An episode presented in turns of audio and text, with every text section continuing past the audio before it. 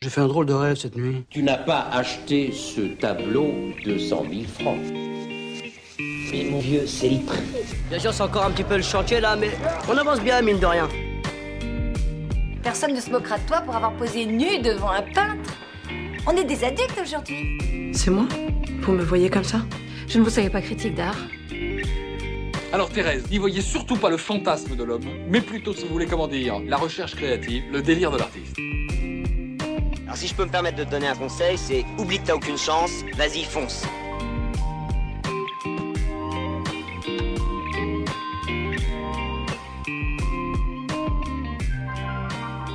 Alors bonjour à tous et toutes et bienvenue dans le nouvel épisode de Et mine de rien. Aujourd'hui on est toujours avec Alexis. Salut Alexis. Salut Caroline. Comment tu vas? Euh, ça va. Et aujourd'hui, on est accompagné d'un dessinateur, graveur et sérigraphe qui est Camille Laforcenée. Salut à vous deux. Salut Camille, comment tu vas? Ça va bien, merci. Sachez que ça fait cinq fois qu'on lui demande comment elle va. Pour Alors, être sûr qu'il va bien. ça va, ça va. Et on est vraiment hyper hyper content parce que euh, on connaît le travail de Camille depuis longtemps. Et en toute honnêteté, euh, on n'osait pas te demander au tout début du podcast si tu voulais participer. Parce qu'on était un peu trop impressionnés par toi et ton travail. Et du coup, on s'est dit, on va attendre un petit peu et après, on va peut-être oser lui demander. Donc euh, voilà. Et on est trop content que tu aies accepté euh, Ouais. de venir nous en parler. Ben, merci beaucoup Ça pour, nous fait euh, trop trop plaisir. pour l'intérêt que vous portez à mon travail. Et peut-être que je vais. euh, il y a des gens qui disent qu'il faut pas rencontrer ses idoles, quoi. Donc. euh, je rigole, je rigole. Après, euh, Je pars loin on t'a déjà croisé. on sait déjà. Vous avez vu que je n'étais qu'une personne humaine comme une autre, en fait. On, a fait- on a vu les expos. On a vu... Et on a vu ton travail du coup à la main gauche. Mhm. Parce que tu exposes régulièrement à la main gauche et euh, tu y travailles aussi depuis cette année. C'est ça. En fait, euh, j'ai été formée à la main gauche en gravure, euh, principalement euh, au- en taille douce, en gravure sur métal. Et ensuite, euh, il y a eu un- une possibilité d'être artiste adhérente euh, là-bas, donc depuis deux ans, où on n'était plus euh, élève parce qu'on Ouais. était autonome. je dis on parce qu'on est 13 cette année. Donc, euh, donc on, a, euh, on paye comme une cotisation et on est plus autonome sur euh, nos horaires et notre manière de travailler à l'atelier. Et euh, depuis cette année, je donne des cours de gravure. Yes. Voilà, Ouais. il y a des ateliers hebdomadaires, donc je donne euh, un atelier hebdomadaire et euh, je fais des stages. Oui, tu faisais Voilà. déjà des stages l'année dernière. euh, du ouais, j'ai commencé l'année dernière à donner des stages de euh, là pour l'instant euh, plutôt les techniques, euh, comment dire. Euh, qui, su- qui, qui vont euh, imiter euh, des techniques traditionnelles de gravure. Euh, ça va être euh, euh, le, la gravure sur Tetra Pak qui vient euh, donc euh, imiter la taille douce Mm. euh, et la Kitchen Litho euh, qui est une imitation aussi de lithographie. euh, voilà. Donc, je Trop fais ça. bien. Ouais. Et comment t'as chouette. connu la main gauche? Eh bien, euh, je ne sais plus. Euh, je pense si, euh, je pense que j'ai cherché, euh, je me suis intéressée aux techniques d'impression euh, parce que je trouvais que c'était un bon outil pour euh, en fait euh, faire évoluer mes dessins aussi. Le fait de marquer euh, sur une matrice à un moment et de- d'avoir des étapes de travail avec certains tirages Mhm. et de pouvoir continuer à, à bouger le le- l'image en fait au fur et à mesure ça me ça me rassurait je pense Ah, et beau. du coup, euh, voilà, on m'avait conseillé ça. Donc, euh, bah, j'ai tapé atelier de gravure Toulouse. Et c'est quand même, euh, je pense, c'est le seul, à ma connaissance, c'est le seul atelier de gravure ouvert euh, Mhm. comme ça à, à tout le monde, dans le sens qui donne des cours et qui est, qui est accessible à, voilà, à des personnes qui, qui, n'en feront pas leur métier. Enfin, voilà. Mhm. Du coup, euh, j'ai trouvé comme ça. Trop bien. Et Mm. tu as dit faire évoluer ton dessin. Est-ce que tu peux nous parler un peu de ton travail pour qu'on puisse se figurer un peu euh, ce que tu fais?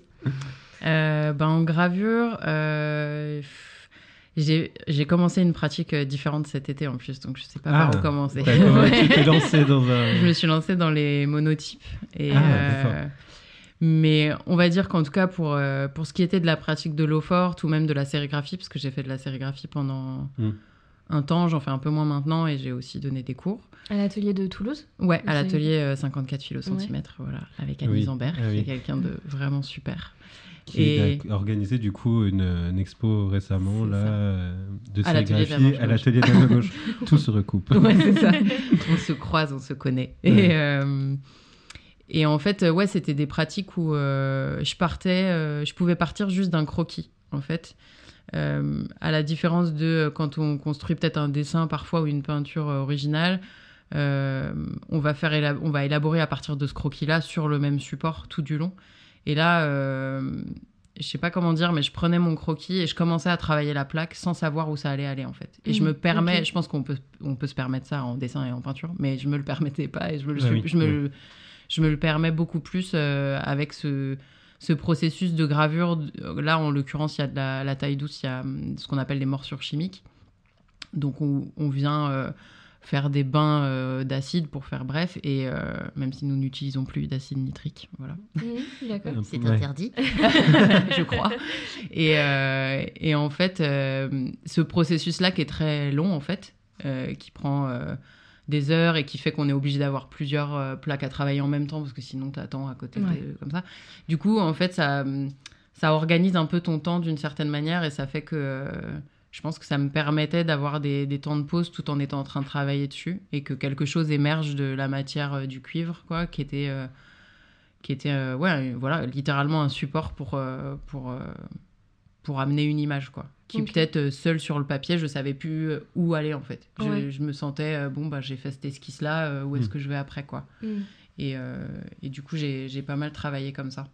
Et toi, tu représentes souvent des corps Oui, c'est un petit peu, euh, Ouais. ouais, C'est un vraiment une peu des central comme ça. caractéristiques de, de ton travail. Ouais. Après, c'est maintenant on voit plus euh, ton travail euh, sur les corps euh, dernièrement. Mais moi, la première fois que j'ai vu ton taf, c'était à une braderie de Noël à l'imagerie. Mm. Tu avais vendu des sérigraphies. Moi, j'ai acheté un portrait. Euh, je sais pas si Oui. tu te souviens les. C'est cool, tu as Ouais, ça. ben, Super, j'en ai mes plus, collègues, euh, mes collègues savent de quoi je parle parce que je l'ai amené au travail. J'aime bien avoir. euh, non, c'est Trop vrai. bien. Et du coup, il y avait aussi euh, des choses un peu plus abstraites. J'ai Ouais. l'impression des failles, des reliefs. Oui, euh, je trouve en qu'il relève de la, de falaise ou du oui, gouffre. oui, voilà, ou- de la falaise et complètement.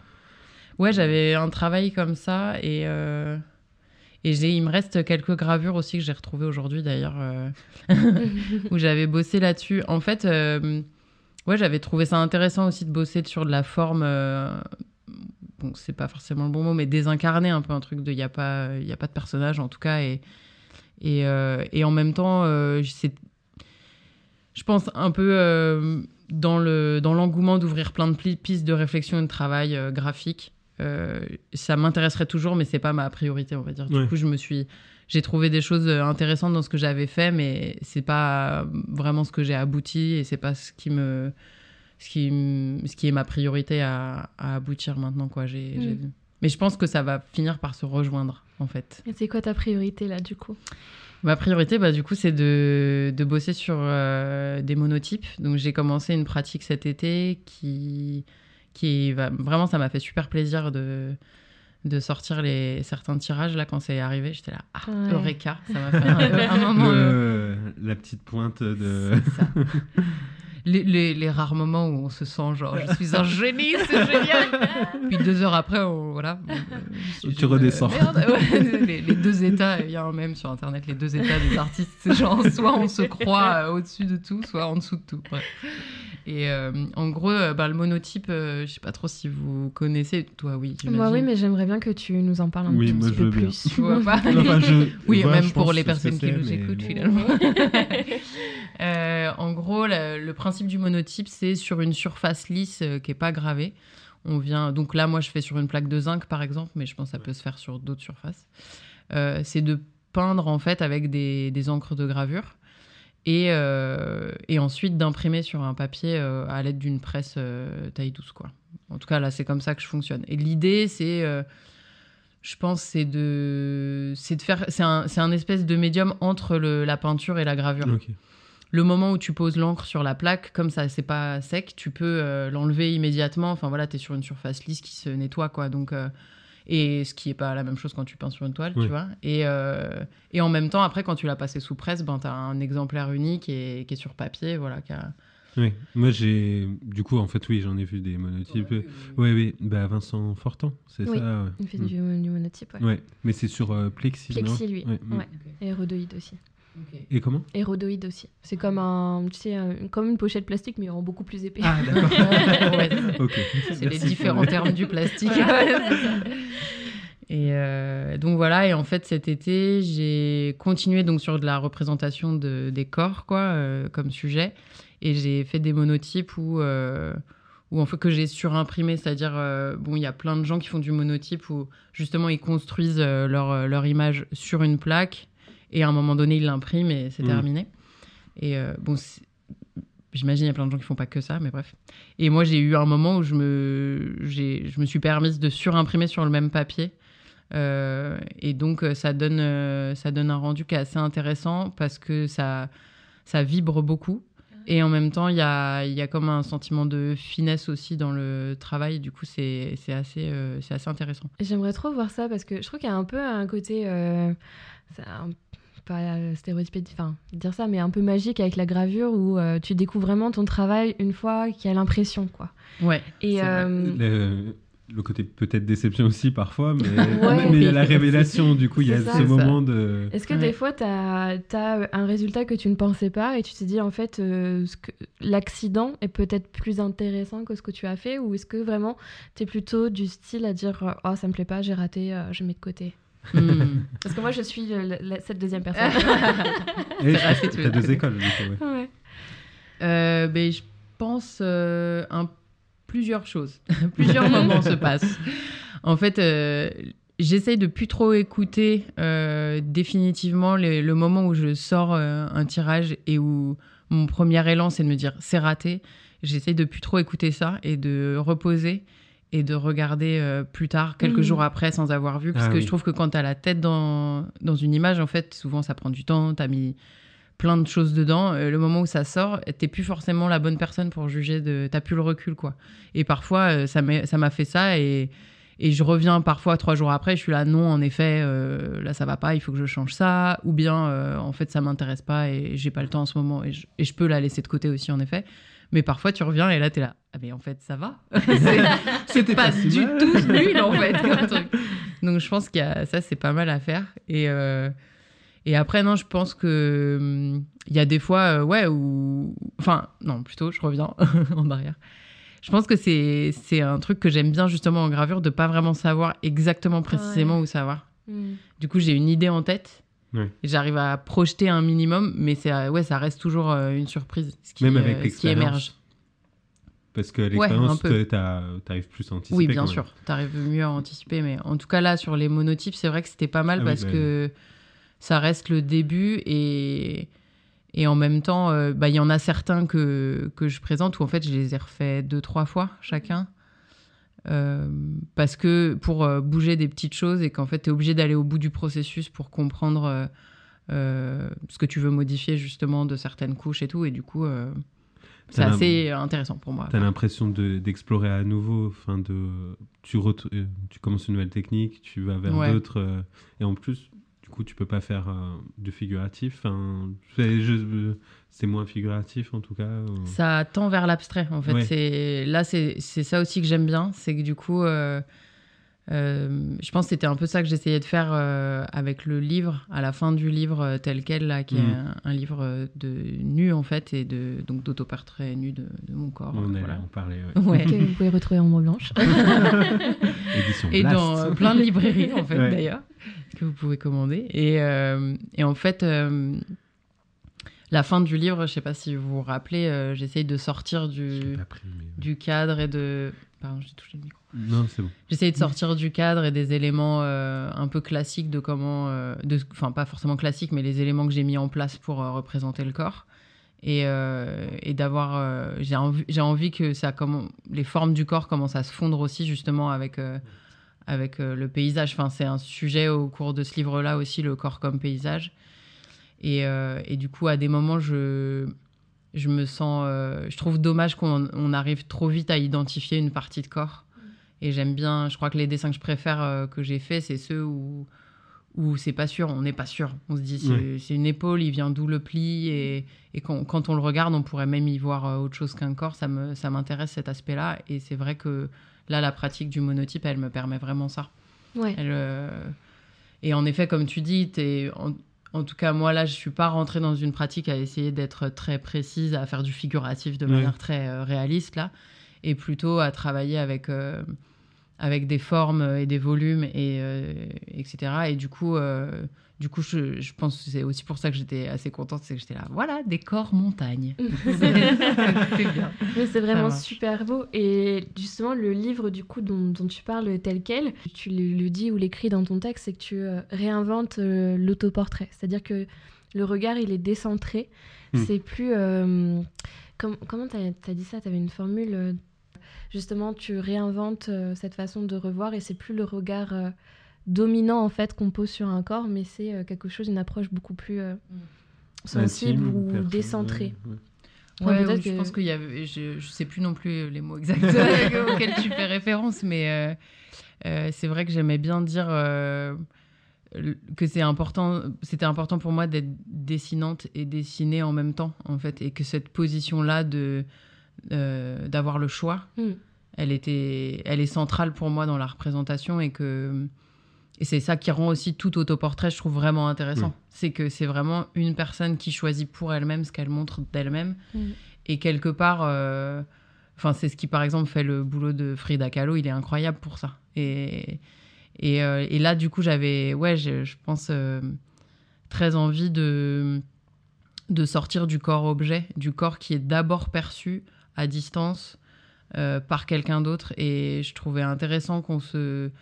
Et j'aimerais bien en voir plus d'ailleurs des images de corps qui sont. euh, dont la première. Enfin, pas la première. Des images de corps, euh, voilà, dont la représentation peut-être euh, qu'on se fait, c'est c'est d'abord le du regard de la personne qui, qui est dedans. Je sais pas. c'est- Non, mais C'est vrai très clair le- ce que je raconte, Non, mais mais- ton point de vue, enfin le, le cadre et le point de vue des dessins, comme c'est ton regard, il y a, enfin il y a que toi qui peux avoir ces angles. Il n'y a pas de miroir. C'est pas à partir de souvent ce que font les autoportraits, c'est souvent des, enfin justement c'est plutôt les visages, des autoportraits, des bustes ou euh, et c'est rarement, euh, voilà, tu fais toute ta partie euh, juste en dessous de ta, Oui. de ton regard du coup. Oui, c'est vrai. Oui, qu'on n'a pas expliqué ça pour Ouais. les gens qui écoutent.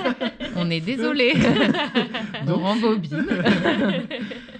oui, c'est qu'en fait, c'est des autoportraits nus, sans miroir, ou en tout Mhm. cas, sans ce qu'on peut faire euh, à plein de moments, de recréer un regard extérieur en prenant une photo ou en utilisant un miroir.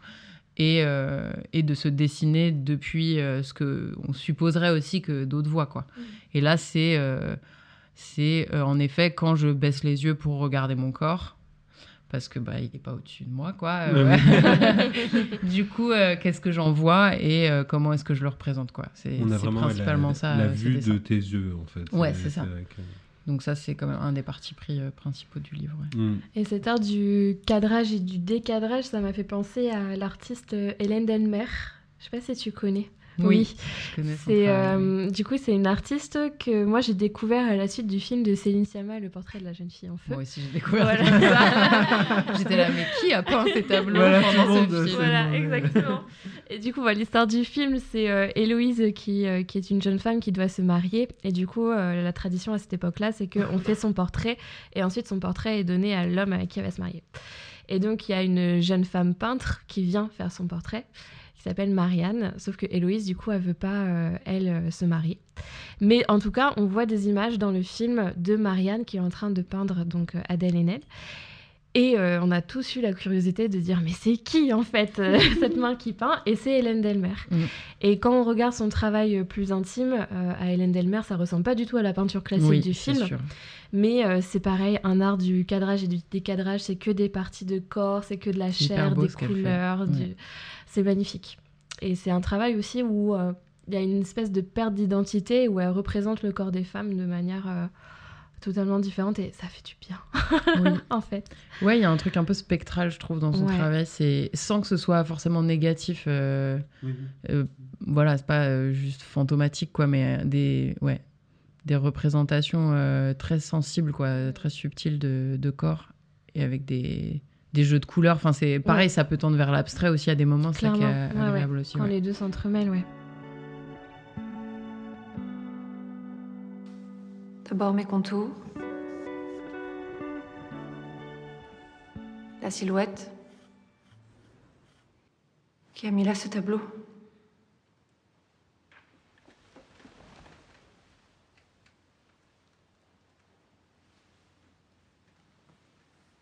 Je l'ai trouvé dans la remise? Il ne fallait pas? Non.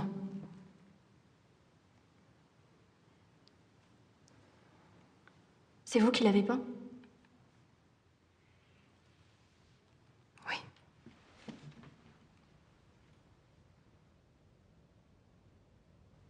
Il y a longtemps. Quel en est le titre? Portrait de la jeune fille en feu.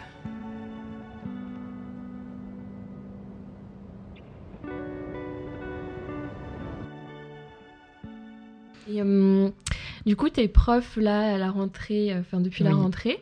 Est-ce que euh, tu vis de ton métier d'artiste ou de professeur? Euh, ça dépend ce qu'on entend vivre d'eux, par vivre d'eux. Ben, je suis, euh, je suis au- en partie au chômage en fait. Donc, je touche un chômage du boulot précédent qui est un petit chômage qui re- relève du RSA, quoi. C'est un peu, un peu même niveau. Et euh, la chance que j'ai pour l'instant, euh, c'est que ça se cumule avec ce que je touche dans, avec mon statut d'artiste-auteur. Donc, je commence à avoir un peu plus de sous, mais je veux dire, officiellement, je suis toujours sous le seuil de pauvreté. voilà. Donc, c'est la vie. Mais je ne me suis pas à plaindre, loin de là. Mais c'est vrai que je sais plus, récemment, j'ai. Je crois que j'ai vu ça euh, sur Instagram, une artiste qui parlait de, de- du seuil de pauvreté et qui mettait le, euh, les, les, les prix, quoi, ce que ça représentait euh, comme, euh, comme argent euh, de ce qui était, re- pardon, la référence, quoi. Ouais. Et je disais, ah oui, bah, je savais pas, mais je vis sous le seuil de pauvreté. d'accord. Ah ouais. Je crois que c'était mi- 1000, euh, 1100 euros ou un truc comme ça pour une personne seule. Par mois, ouais. Voilà. Du coup, ouais, ça fait un moment.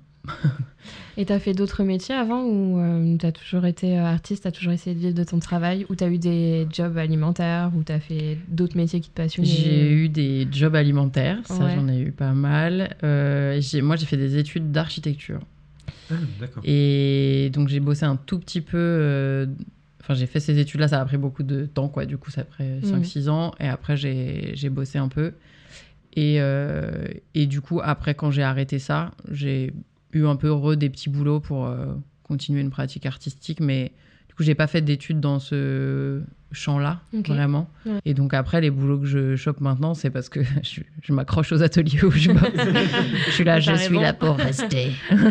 J'espère que ça les saoule pas trop. Mais, mais voilà, du coup, ça, ça, ça s'est un peu déroulé comme ça, quoi. J'ai, je pense, euh, pour... euh, sur ce truc financier, je pense que j'ai la chance de, d'avoir euh, commencé la vie sans avoir des dettes, de venir d'un, enfin, d'un milieu où à la fois euh, euh, on n'est pas riche, mais on est loin d'être pauvre aussi. Et du coup, je pense que ça permet de faire ces choix-là et de se dire, Oui, bon, de pas- oui, parce qu'en Mm. fait, j'ai le filet de sécurité que sont euh, ben, mes parents, ils ont des sous. Donc, euh, en tout cas, et, et le Mm. rapport que j'ai avec eux fait que, voilà, c'est aussi des gens très généreux et qui sont qui sont qui nous ont bien fait comprendre qu'ils seraient toujours là sur ces aspects-là matériels et tout parce qu'il y a des gens qui ont des sous et qui sont horribles avec leurs gosses donc euh, donc voilà c'est faut le reconnaître que ça moi ça je, je me suis rendu compte vraiment que ça avait joué dans ma dans ma prise de décision et dans le fait de me sentir euh, à l'aise de faire ça parce que je pense que alors heureusement il y a plein de gens qui sont beaucoup plus précaires et que ça n'empêche pas d'aller Mhm. créer et de se- de- d'avoir des situations de vie comme ça mais euh, mais je pense que c'est une des raisons pour lesquelles euh, plein de personnes aussi n'y vont pas parce que c'est tellement aléatoire, on se dit pas, euh, c'est difficile de se projeter, de se dire qu'on va faire des sous avec ces pratiques-là, et quand on y est, on- assez rapidement, on se, rend, on se rend compte que c'est peu probable, en effet. c'est pas comme euh, dans les films, arrêtez. non, ouais. C'est vrai qu'il y a une représentation des artistes très. euh, je sais pas, tous les biopics d'artistes qui ont réussi, du coup. Et Ouais. qui Oui, sont quand même une. euh, Syndrome du survivant, du coup, on parle de gens Mm, qui, c'est ça. qui réussissent. Et... Ouais, et puis qui réussissent, voilà, Ouais. euh, dans, selon le standard de réussir, c'est à un moment donné être reconnu par euh, Oui. beaucoup de gens, gagner beaucoup le- d'argent, et c'est voilà. Et du coup, euh, du coup, en fait, euh, si tu te compares à ça, tu, les 90% des artistes ne sont pas, n'ont pas cette vie-là, et pourtant, ce qu'ils produisent est super important. Donc, Mm. euh, du coup, euh, Et on a vu aussi des fois euh, tes, tes travaux sur des, des couvertures de livres. Oui. Pour les éditions Blast. tout à fait. Comment t'en es venu à avoir tes dessins, tes œuvres sur le- les livres des éditions Blast? Et ben, c'est elles qui m'ont démarché, en fait. Waouh Ouais, Mm. ah. Trop cool. Parce que euh, je suis quand même. euh, une grosse flemmasse pour faire des dossiers et envoyer des trucs aux gens.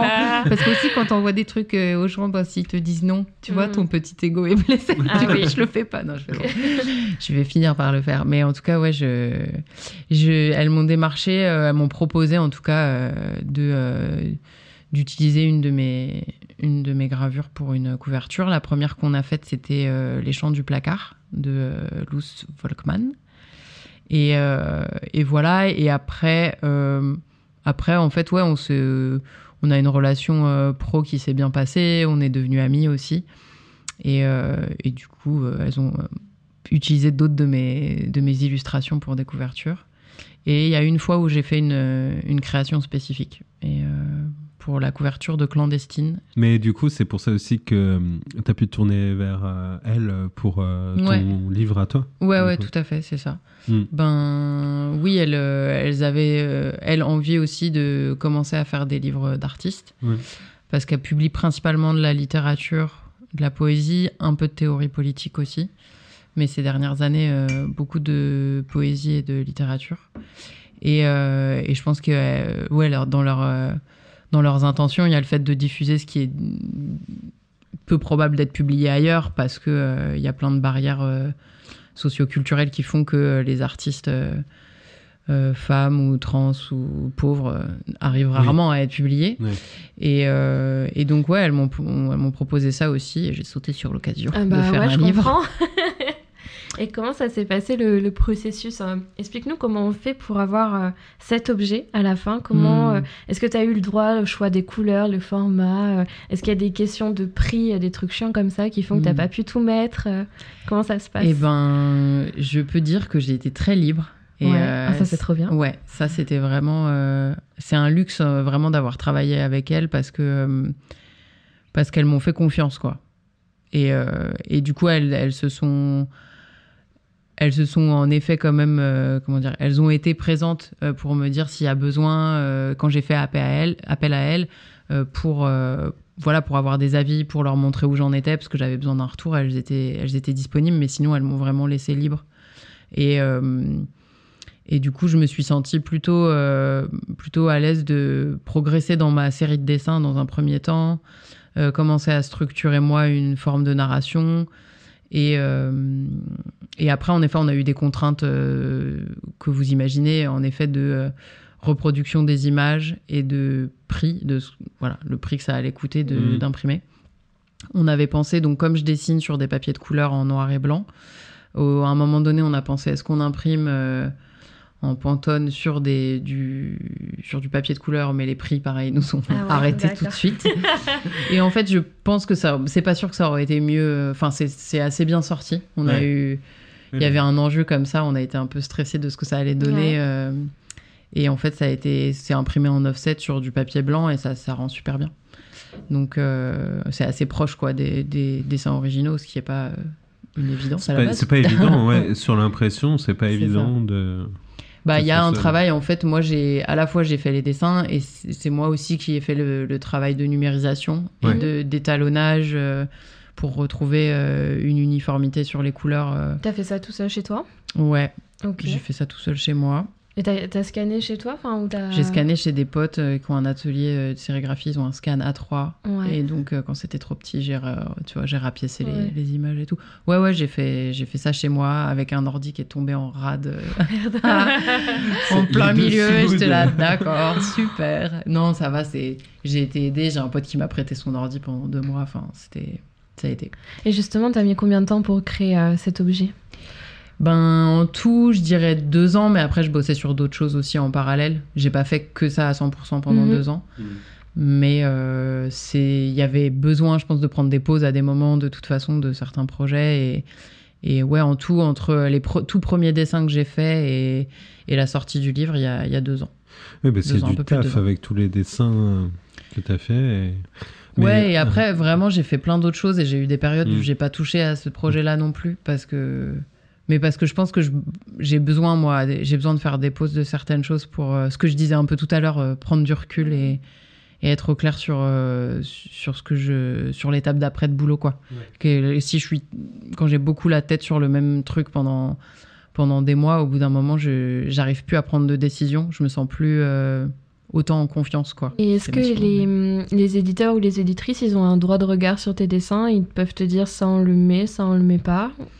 Bah là, en tout cas, on, ça s'est pas joué comme ça Ok. entre nous. Euh, Je sais pas, c'est marrant que tu me poses cette question parce qu'en fait, ça, n'est jamais venu sur la. Bah, ça m'a pas traversé Mais l'esprit après, c'est parce que la dire. relation est bonne euh, dès le départ aussi. Peut-être que Ouais. c'est pas la même chose quand euh, tu proposes un projet à une maison d'édition et qui Mm. reviennent derrière. euh.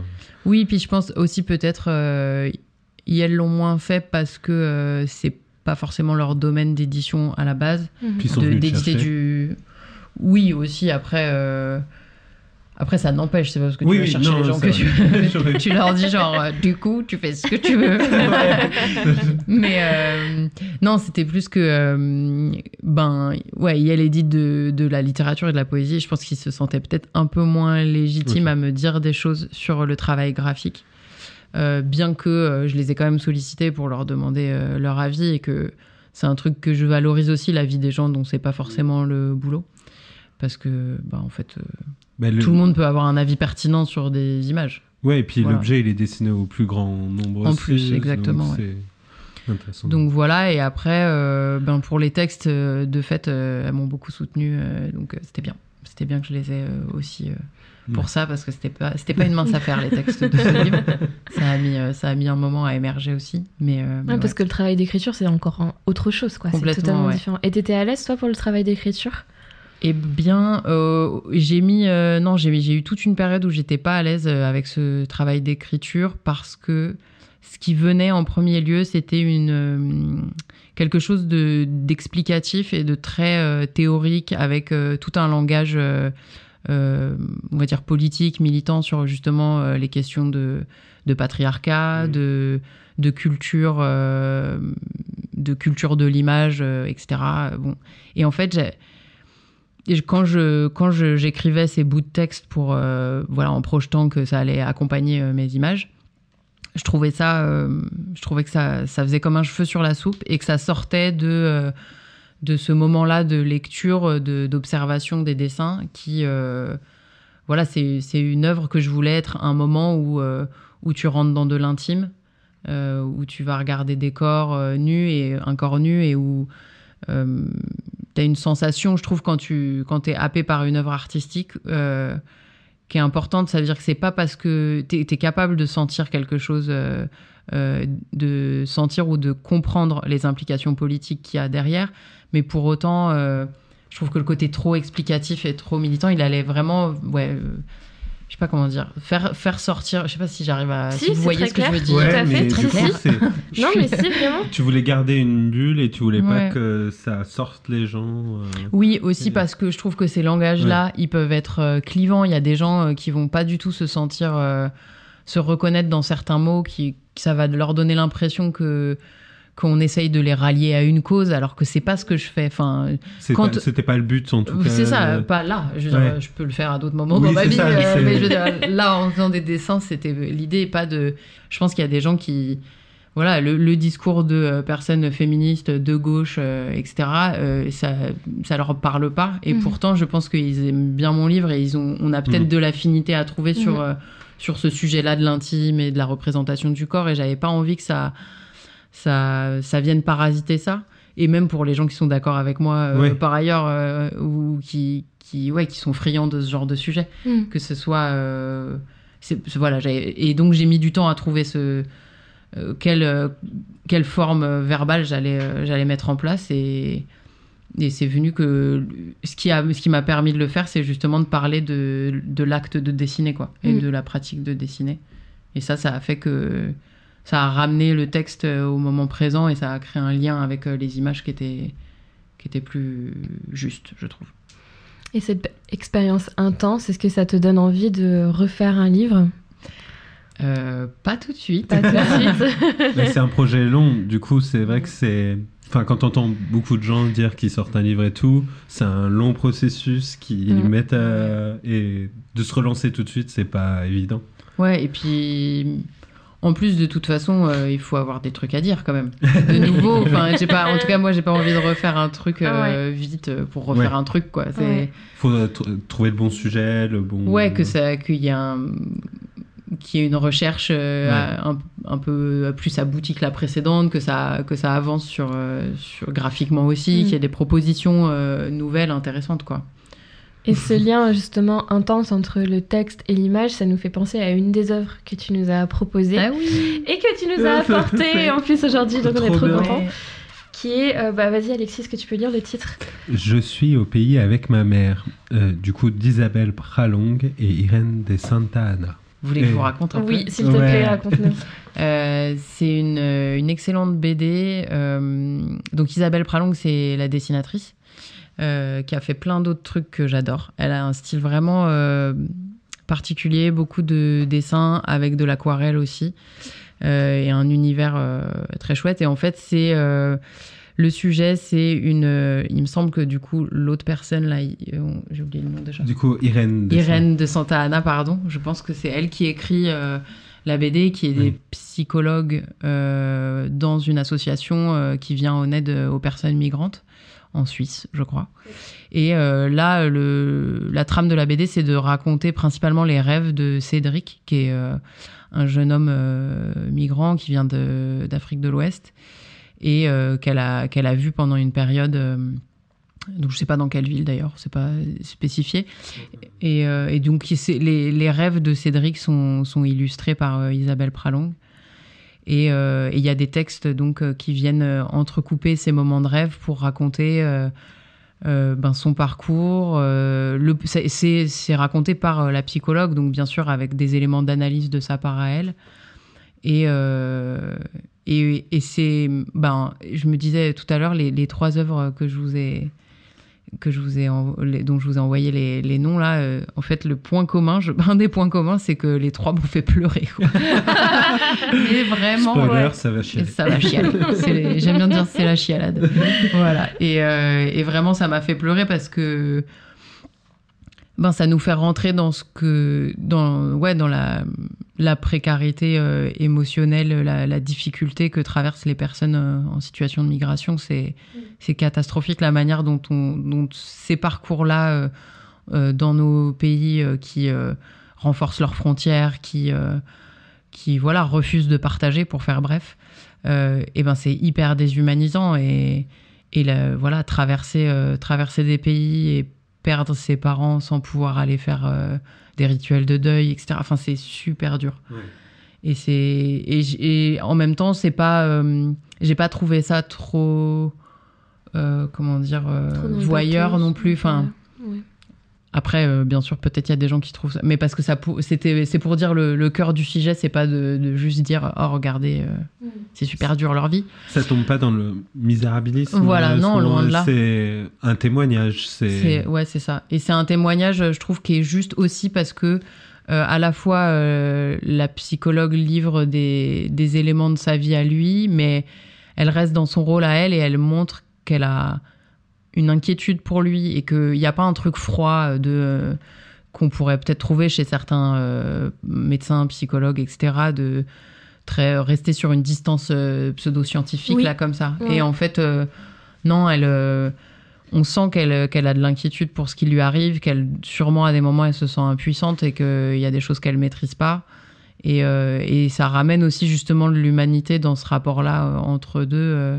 Mais en plus, euh, tu, tu en parles en ce moment alors que bah, l'actualité, la politique euh, en ce moment, elle est, compliqué. elle est compliquée, notamment là avec la loi, euh, une nouvelle Ouais. loi sur l'immigration.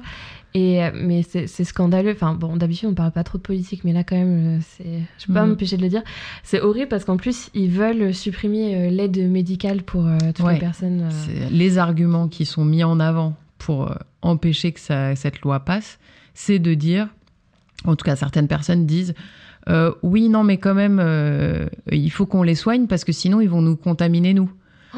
Enfin, il s'est pas dit comme ça, mais c'est Ouais, l'air de non, dire, en fait, ce serait un risque sanitaire aussi pour les gens sur place, puisqu'en effet, euh, de fait, il y a plein de Mm. maladies euh, Mhm. contagieuse. Mais c'est- c'est c'est dire le niveau de déshumanisation, quoi. Mm. C'est on, on en est à devoir argumenter à des gens. Non, mais ok, d'accord. Euh, on n'aurait qu'à euh, ne pas faire de solidarité avec eux euh, parce que c'est des humains, mais faites-en parce que vous, vous voulez pas tomber malade. Enfin, Ouais, c'est c'est quand ça. même. Ouais. Moi, ça, ça me, ça me- ça m'hallucine, quoi. Et euh, après, euh, peut-être pour euh, continuer sur cette BD, Bien sûr. brièvement, que ça reste vraiment un travail graphique super beau Ouais. et super intéressant. Mais pas que brièvement, parce qu'on peut en parler. On va en parler. parce que c'est vraiment. Mais ça aussi, le style, il est hyper particulier. Alors, je sais pas, tu dis c'est de l'aquarelle, mais des fois, on croirait que les traits, c'est presque du stylo bic. Enfin, je sais pas comment dire. C'est tellement fin ou de la plume. Je sais pas. Moi, j'ai l'impression que c'était beaucoup d'encre. euh, Ah, mais, euh, Oui, moi je m'étais dit que c'était de l'aquarelle, mais je pense que c'est beaucoup des encres et je pense qu'elle doit dessiner à la plume aussi peut-être, Ouais. justement avec ses encres. Et il y a aussi des aplats de couleurs et euh, il y a une autre BD d'elle qui est en noir et blanc Ok. et qui est, c'était la première BD que moi je connaissais de d'elle. Ouais, et euh, du coup j'étais très étonnée de son de découvrir son travail en couleur aussi. Je trouve qu'elle a un, si elle a un truc euh, hyper intéressant de cadrage. Est-ce que quand tu découvres une œuvre comme ça qui te fout une claque et dont tu aimes le style, est-ce que des fois t'es pas euh, tenté dans ta propre pratique de t'inspirer euh, un peu trop de ce des éléments que tu vois, quitte à perdre un peu ton s- propre, euh, ta propre singularité? Tu vois ce que je veux dire? Ouais, ouais, carrément. Je trouve que c'est un, c'est une question qui est super intéressante parce que je trouve c'est, c'est, on est toujours sur le fil entre faire comme les autres pour appartenir, quoi. euh, je sais pas, en tout cas, moi, ça me, c'est un sentiment que je trouve pas euh, dévalorisant. Au contraire, de me dire, euh, bah, en fait, ouais, j'ai envie de faire de la gravure parce que quand je vois les autres faire, ça me donne envie et ça, j'ai envie de d'appartenir à cette euh, à ce grand groupe de gens qui Ouais, fait ouais. ça et, et et que ça me va de me dire qu'il y a certaines images que je produis qui sont pas forcément d'une grande originalité, mais qui viennent perpétuer une technique et, et parler un langage commun aussi, quoi. mm. Et, en- et après, en effet, il y a aussi ce désir de, comme ce que tu dis, quoi, de, de se distinguer dans cette foule de gens et de, et de distinguer son propre style et sa propre voix euh, selon euh, voilà comment on fait les choses. Mais j'ai l'impression que c'est presque le cœur du sujet euh, dans la vie de Je pense que de c'est- fait des images en fait en Ouais. général C'est tout ton questionnement euh, régulier. perpétuel Ouais, ouais, c'est ça. tous les matins en fait tous les matins tu te rends compte Et toi, tu l'as déjà trouvé ou pas? Non Non. Non, je... il y a vraiment plein de moments où j'ai l'impression qu'il y a des trucs que je fais qui ont rien à voir les uns avec les autres. En Et fonction des techniques ou même Ouais, euh, un peu, Ouais. un peu euh, comme ça. Et aussi, euh, mais récemment, j'ai vu des, j'ai commencé à voir des liens euh, que je voyais pas forcément, tu vois, et à, à capter comme une, une atmosphère ou en effet pas. En fait, je sais pas ce que ça veut dire un style, tu vois, mais. Euh, Je trouve qu'il y a des gens qui ont un style graphique vraiment euh, de trait, un truc très. Oui, mais par contre, moi je trouve que t'es exemple. identifiable. Enfin, moi je sais que quand je regarde, parce Mm. que j'aime. En général, je regarde quelque chose, j'aime bien, je fais Ah, mais tiens, c'est Camille Ah non Non, mais régulièrement, je vois des choses. Alexis n'aime que, mais. Non, mais hum, clairement, il y a des Ouais, choses que je vois où ça. je reconnais ta, ta touche, euh, ta patte, et, Mm, mm. euh, et c'est là aussi la peut-être qu'entre tes différentes techniques, Mm, c'est dur à trouver des liens, mais il y a quand même quelque chose à chaque fois qui ressort et qu'on Oui. identifie à toi. Oui, c'est sûr. Mm. Bah, je pense que, je pense que bah, pareil, quand t'as la tête dedans et que t'es en train de les faire, les images, tu, tu vois peut-être aussi tous les trucs qui, les différences toi, les tu unes vois, des ouais. autres, et t'es là, mais ça n'a rien à voir. Et Parce en que fait, tu connais euh, tous les détails, voilà, c'est bossé ça. dessus des heures. Et que je pense, euh, quand t'as- si t'as trop tendance à, à la comparaison, ce qui euh, peut être un peu mon cas par moment, et que j'essaye de, de ne pas faire trop ça, euh, si t'es trop en train de te comparer, t'as tout le temps l'impression que tu trouves quelqu'un qui est qui a quelque chose de plus cohérent, qui fait les choses que tu fais un peu mieux, machin, et de- du coup tu vas mettre du doute dans ce que tu es en train de faire et toujours avoir l'impression que c'est pas Ouais. c'est pas abouti, alors qu'en fait bon ben c'est sûr que c'est pas abouti, ça le sera probablement jamais. T'as besoin d'avoir un, un regard extérieur qui te dise euh, franchement c'est cool ton travail c'est bien ou est-ce que t'arrives à t'auto-satisfaire de ce que tu fais? Euh, ou tu t'en fous peut-être? Non, je m'en fous pas. Qui sont les artistes? Disent je m'en fous là Non. les nihilistes Qui? Les nihilistes ah ouais, pff, voilà. Ben, non, Non. je suis pas nihiliste du tout. Non, euh, je pense que, ouais, à plein de moments, j'ai besoin de ça. Et mm, je trouve, maintenant, je trouve ça normal, en fait. Je me... Ouais. Ouais, je, je le, je pense à, à- je pouvais avoir un peu de la, euh, de la gêne d'assumer ça euh, il y a quelques années, mais maintenant je me dis, bah, en fait, euh, comme tout le monde, je veux dire, si mon métier c'était, euh, je sais pas, fabriquer des meubles, j'aimerais bien qu'on me dise, bah, tes meubles, euh, ils sont pas mal. enfin, tu vois. Donc là, c'est un peu pareil. Et après, je crois que quand je réussis vraiment des trucs, euh, c'est parce que moi, je les aime vraiment bien. Enfin, je sais pas, il y a vraiment, il y a, il y a certains trucs. euh, ben, je repense au monotype que j'ai fait cet été où j'avais pas besoin en fait. Je savais que ce que je venais de faire, c'était vraiment, euh, c'était vraiment super. et euh, et j'en étais contente euh, déjà comme ça. Et après, euh, ça fait toujours plaisir que les autres viennent confirmer ce truc-là et tout, mais presque, presque ça, c'est cool ces moments-là où tu te dis non, ça c'est bon, ça c'est. Et au quotidien, tu travailles euh, seul chez toi ou plutôt en atelier? Euh, ben là cette année, euh, les deux, je, je partage mon temps entre l'atelier de la main gauche et, et entre chez moi. T'as une préférence? Non, j'ai besoin des deux. T'as besoin des deux? Ouais, j'ai besoin vraiment des deux. Euh, j'ai besoin de. Je pense que j'ai pas mal besoin de solitude dans la vie, de moments seuls. Et donc, j'aime bien ça, être seule chez moi et faire mes, faire mes trucs. Tranquille. M'étaler, on fout de partout, voilà. Et, euh, et j'ai besoin d'aller euh, à l'atelier et de croiser des gens et de. Même si euh, aussi à l'atelier, d'ailleurs, je fais, je, parfois j'y suis seule, mais euh, ouais, de- c'est important, je trouve, de sortir de chez soi. Et comme euh, bon, j'ai pas les sous pour avoir un atelier à l'extérieur, ben ça fait du bien d'avoir l'atelier collectif euh, pour la gravure aussi, ouais. Qui est très chouette en plus. qui est très chouette, très chaleureux, très beau. Et cette BD, euh, Je suis au pays avec ma mère, est-ce que quand tu l'as lue, t'as eu envie d'en parler à tout le monde? Ouais, complètement. Déjà, en fait, j'avais la, première BD que j'ai de Isabelle Pralong qui s'appelle. euh, Ouais, c'est ça, la petite mesure. Il n'y a pas une musique d'ascenseur qu'on peut lancer? Comment elle s'appelle? Euh, Mais il ne bat que pour vous. Oh, Ah. qui est. Oh. euh, J'avais trop kiffé et je montrais à plein de gens. Et comme c'est un peu, tu vois, le style de dessin qui est un peu. C'est le même Je sais style pas un quand- peu que celui-ci Ouais, au niveau des personnages et tout, vraiment, ça, c'est juste que c'est du noir et blanc, quoi. Ok, ça doit être beau. On va dire, euh, c'est pas de la BD tradie, quoi. Et du coup, euh, il Oui. y a plein Mm. de gens qui sont là, oh, c'est bizarre. Tu vois, ça, moi, j'étais là, mais c'est du pur génie graphique. Et je me sentais ça. Et, euh, et là, elle a fait, ouais, je- donc j'ai j'ai envie de montrer à plein de gens. Et Joyland, euh, pour faire transition, non Euh, Si je peux me permettre, mais Ah, si, Joyland, si, j'en ai parlé à tout le monde. Ah, mais, J'ai euh, bassiné mon entourage en mode, pourquoi vous êtes toujours pas allé voir votre Joyland? Ça finit demain. Genre, je donnais aux gens, j'envoie, alors que qu'est-ce que j'en ai rien à faire, moi, à la base. Je l'avais vu, j'envoyais les, le, la dernière séance et tel jour à telle date, tu vois, à telle heure. J'étais, mais Non, parce mais- que ça m'avait, ouais. Alors, non, mais je suis Alors. trop contente que tu, tu es vraiment parfait. Tu fais, tu fais les transitions, mais T'as vu. C'était incroyable. Euh, Euh, Joyland, je alors peux avoir une déjà, rémunération pour mon ouais, clairement, clairement. Désolé, j'ai envie de te dire, nous. Merci et non merci. merci pour l'avoir euh, fait découvrir parce que vraiment euh, merveille. Ouais. Et non merci parce que j'ai eu les yeux gonflés euh, longtemps quoi. Mm. C'était, j'ai beaucoup pleuré.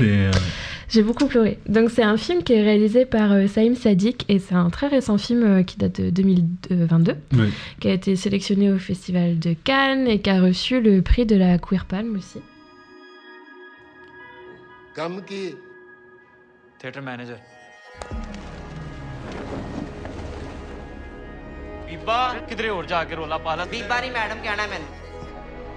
ਇਹ ਬੁੱਧੀ ਹੱਥੋਂ ਬਾਹਰ ਨਹੀਂ ਹੁੰਦੀ ਜਾ ਰਹੀ ਹੁਣ ਇਹਦੀ ਵੀ ਬੁੱਧੀ ਲੱਗੇਗੀ ਪੋਸਟਰ ਦੇ ਵਿੱਚ ਤੇਰੀ ਮੋਟੀ ਬੁੱਥੀ ਤੋਂ ਬਾਅਦ की जगह बचेगी तो मैं अपनी बूथी लावांगी ना चल लाइक कर देती हूँ ना ਨਹੀਂ ਨਹੀਂ ਲੱਗਦੀ लाइक कर देती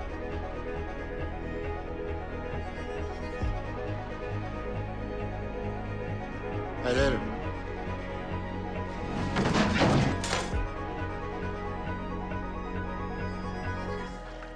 Et euh, est-ce que tu veux nous en parler un peu de qu'est-ce qui se passe dans ce film? Quelle est l'histoire de ce Ouais. film? euh, Puisque tu sembles bien le connaître. Ben, en fait, vous, vous l'avez vu euh, il y a moins Ouais. longtemps que moi déjà. Mhm. Mais euh, en fait, je trouve. euh, c'est un film qui m'a vachement marqué. Déjà, euh, visuellement, c'est très très beau. Euh, et en fait, c'est une histoire de personnes qui sont. Qui sont emmêlées et empêtrées dans, dans les normes patriarcales traditionnelles. Donc, c'est un film pakistanais, donc c'est c'est pas les mêmes qu'en France, euh, ces normes-là. Mais euh, ce qui est super intéressant, c'est que les trois personnages principaux de ce film, ils sont pas, euh, ils sont pas normés justement et ils sont confrontés à, à, à la norme qui les empêche de vivre, qui les empêche de faire. Et ces trois euh, figures, euh, c'est du coup euh, ben, une meuf trans qui danse et qui euh, essaye d'être euh, artiste et d'être euh, libre. C'est un mec euh, un mec qui est euh, voilà qui est marié donc ils sont mariés euh, et, et c'est un mec doux quoi c'est un mec qui est pas C'est pas, qui est un- pas une caricature de C'est pas une caricature de la virilité, Pas de ce qu'on Mm. attend ça. cette société d'un homme. Ouais, il est pas exactement. du tout, il répond pas du tout. euh, Très- ouais, dès le début, on le voit, euh, il a l'air à l'aise avec. parce qu'en fait, il est, il est un peu stigmatisé par sa famille parce qu'il est père au foyer, en fait. Ouais, euh, oui. il n'arrive pas à trouver un emploi. C'est sa femme et qui que c'est sa travaille. femme qui Qui travaille. travaille, ouais. Et, euh, et donc, il, et en fait, il a l'air, lui, de bien aimer ça, d'être là. En fait, c'est un bon équilibre parce que même, du coup, sa ça. femme qui travaille, Exactement. elle est, elle a envie de bosser, elle est très contente Voilà. que ça se passe comme ça, que. C'est ça. Ouais. Et- Et, et voilà, non, mais je pense, on ne va pas tout spoiler aux gens, vu qu'on essaye de leur dire d'aller regarder ce film. Peut-être qu'on mettra des balises spoil. Mais on peut, on peut dire qu'il y a. C'est aussi une histoire d'amour, ce film. C'est une- Ouais. ouais, complètement. Et c'est une histoire d'amour de justement de cet homme qui va tomber amoureux euh, d'une autre personne Que que, sa sa, femme. femme. Regardez le film. et, euh, et voilà, et c'est- le film est dur, mais c'est doux en fait. Et enfin, oui, Comment non, dire je vois. c'est- euh, on a l'impression au fait au début que l'histoire d'amour elle va être simple. Enfin étonnamment au début on se dit mais c'est fou dans le contexte dans lequel ils évoluent ils arrivent quand même à s'aimer. Et après j'ai l'impression que au, au bout d'un moment Ça dans les le film rattrape. ça les rattrape. Il y a tout qui retombe d'un coup. Et toi, spectateur au début qui dit ah c'est un film d'amour, c'est bien, c'est beau en fait, effectivement ils arrivent à s'aimer malgré tout. Et en fait bah non pas malgré tout du tout quoi. Non, Eh ouais, non. C'est quand même un film, pour le coup, euh, certaines personnes le trouvent dur et n'ont pas forcément eu le même. euh, euh, le, le côté de d'émerveillement que moi je peux avoir eu en, en l'ayant vu parce que justement il y a bon bah du coup spoiler Non, mais de toute façon, on va spoiler. On peut, on peut en parler qu'on spoil. Parce que je pense- Ouais, un peu. En tout cas, ça, enfin, ça finit pas bien, quoi. Il y a des choses vraiment dures qui se passent et euh, et du coup, il y a des gens qui ressentent un truc de de comme si ça ça amène, voilà, un euh, ce truc d'impuissance et qu'il y a rien à faire pour que ça change. Moi, je l'ai pas, je l'ai pas euh, compris comme ça. Mais, euh, mais je pense qu'il y a des gens à qui ça peut renvoyer ce, ce sentiment-là et, et qui, du coup, euh, voilà, ne apprécient pas forcément euh, ressortir avec. euh, c'est pas la fin? Comment ça se... Bah, je sais pas peut- s'ils apprécient pas la fin dans le sens Ouais. qu'ils sont pas d'accord avec euh, la narration Mm, ou avec mm. les choix qui sont faits, mais plus que le sentiment qui en sort, c'est de se dire, euh, c'est d'être accablé par, par le fait. Parce que c'est vrai, c'est un peu.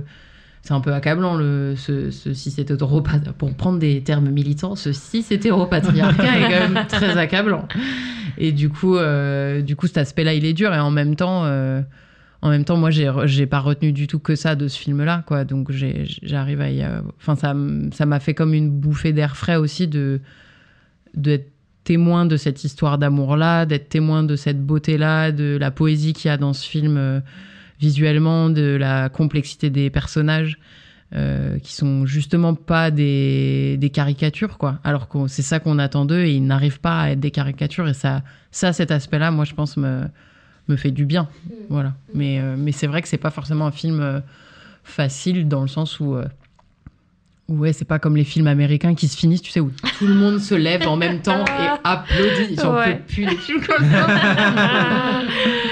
Les Américains, ils ont un public, euh, ils sont un public à eux-mêmes en permanence, mais bref. Et, euh, et donc voilà, donc là, il n'y a pas ça, quoi. Il n'y a pas ce genre de fin euh, qui te, qui te, euh, qui te légère, là, Mhm. qui te.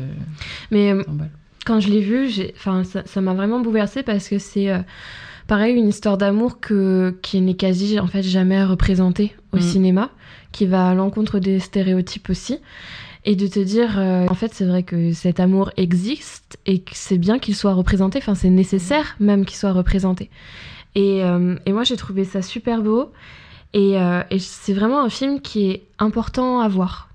Vraiment, c'est nécessaire parce que la question de la hum, transidentité ou la question du genre, etc., des fois, on a ces mots, rien que de prononcer ces mots-là, il y a d'autres personnes qui se disent Oh non, non, non, attendez, moi, j'ai pas envie d'écouter ça, ou alors euh, ça leur fait peur, ou ils pensent qu'ils vont pas comprendre.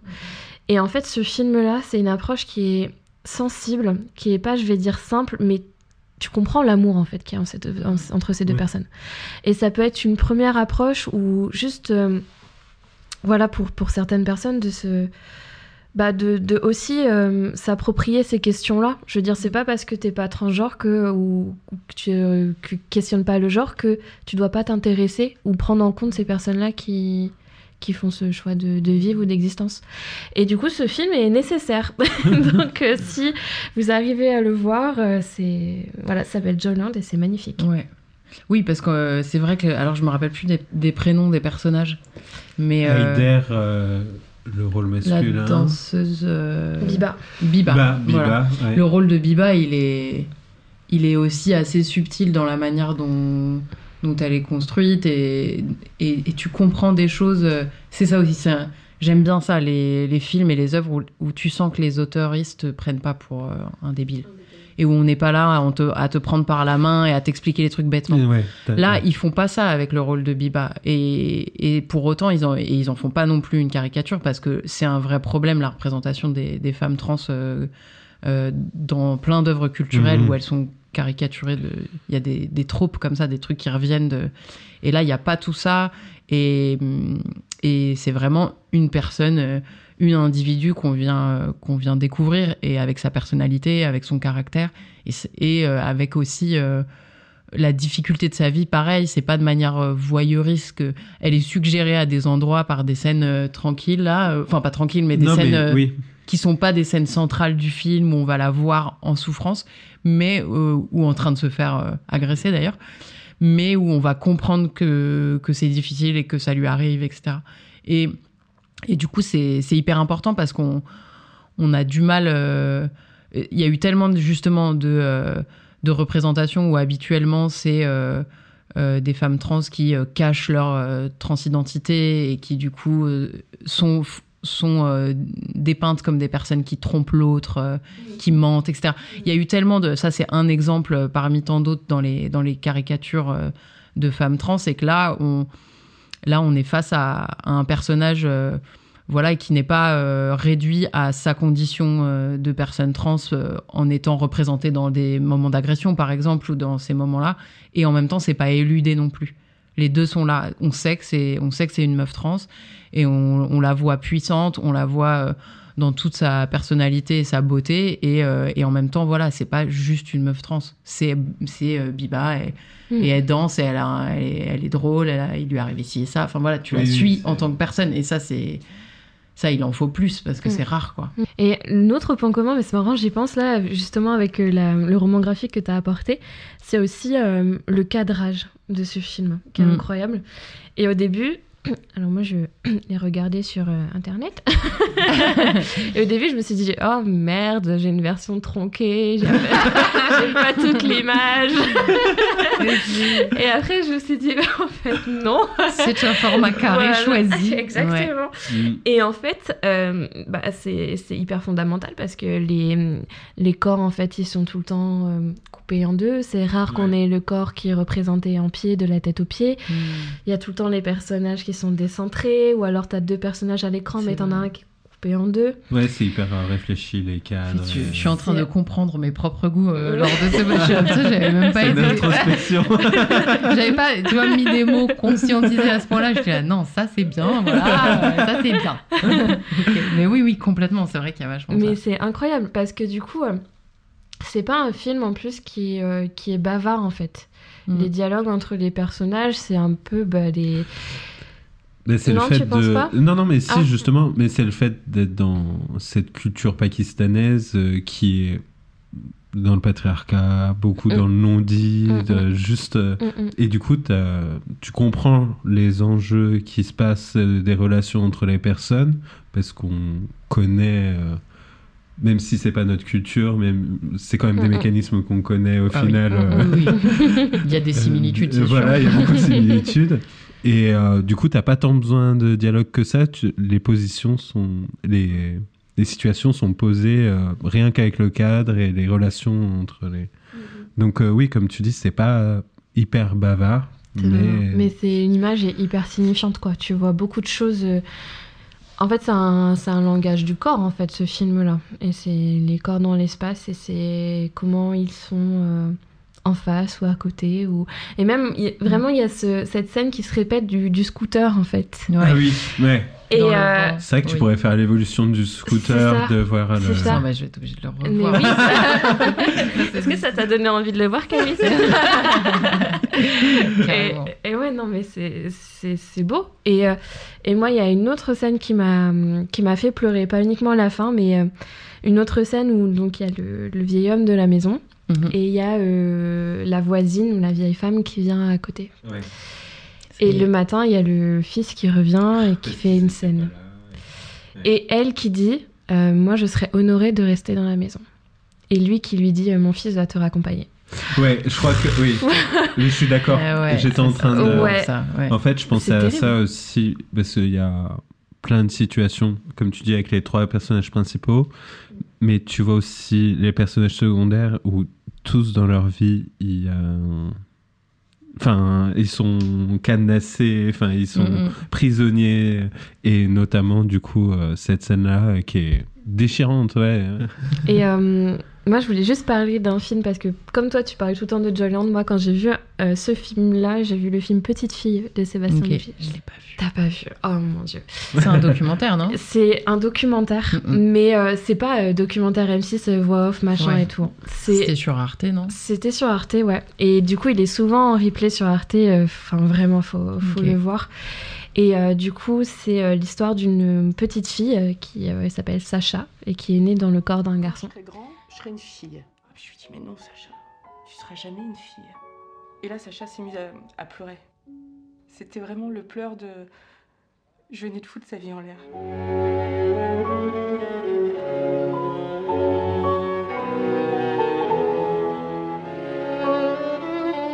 qu'elle est juste pas née dans le bon corps et c'est pas elle qui l'a choisi quoi. Quand je vois à l'école qu'on lui dit non, euh, t'es né en tant que garçon, t'es pas né en tant que fille, donc tu es un garçon. Et ça je comprends pas. Les larmes aux yeux, c'est quand tu penses à l'école.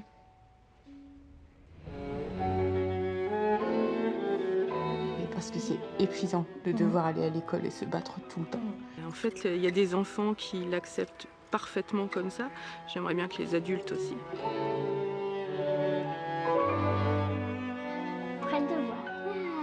Grosse punaise, hein. C'est bien.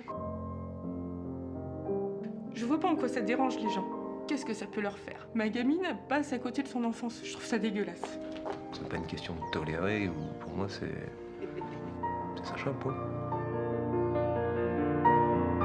Mais comme je dis, de toute façon, c'est c'est son combat, mais c'est le mien aussi. Je sais que ça sera le combat de ma vie. Tu n'es pas la seule pour qui c'est comme ça. On en voit d'autres, des enfants dans cette situation. Fait, euh, Sébastien Lifshitz, il filme, mais il est très discret en fait. C'est comme s'il n'était pas là. Il filme un peu le quotidien de, de cette petite fille. Et surtout, en fait, il filme euh, bah, cette, cette histoire d'amour en fait de sa mère qui s'appelle euh, Karine et qui fait tout en fait pour que euh, l'identité de genre de sa fille soit respectée à l'école et par les autres. Et du coup, tout le film, en fait, c'est bah, comment euh, Sacha, elle vit sa petite vie de fille à la maison, elle porte ses robes, elle est super heureuse. Et par contre, à l'école, il refuse de la genrer. Et il y a une autre scène... Enfin, au féminin. Au féminin, oui, pardon. Non, et, grave. et du coup, il y a des... Ils aiment bien genrer quand même. Ils genrent beaucoup, Oui, c'est ouais. ça, Et, les mégenres. Et c'est ça, et tout à fait. Et du coup, ça, tu, tu le vois en fait dans le regard de cet enfant que euh, que c'est pas fin comme elle, elle le dit sa mère. Elle le dit, mais en fait, euh, euh, moi au début, je comprenais pas trop. Je me disais, bah oui, Sacha, elle aime bien se déguiser, jouer à la petite fille et tout ça. Et elle explique, mais ça c'est dans toutes les bandes d'annonces, donc euh, je spoil pas. Mais elle dit, voilà, à un moment donné, euh, Sacha, à 4 ans, euh, elle me dit, quand je serai grande, bah moi je voudrais être une petite fille. Et sa mère, elle lui dit, elle lui dit, bah non, Sacha, tu pourras pas être une petite fille.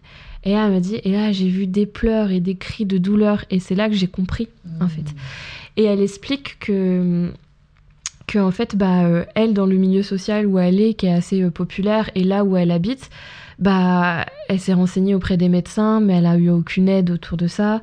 Et donc, elle a commencé à faire ses propres recherches sur Internet. Et, et du coup, c'est vraiment en fait le parcours de cette maman qui va monter à Paris pour voir euh, des médecins qui sont spécialisés dans la dysphorie de genre pour enfants et tout ça. Et ouais, ce film est magnifique. Il faut vraiment le voir. Moi, je l'ai Ouais, je l'ai montré, pas vu, découvert à tout le monde. J'en parle tout le temps. Trop beau. J'en ai entendu parler, mais je l'ai pas vu, ouais.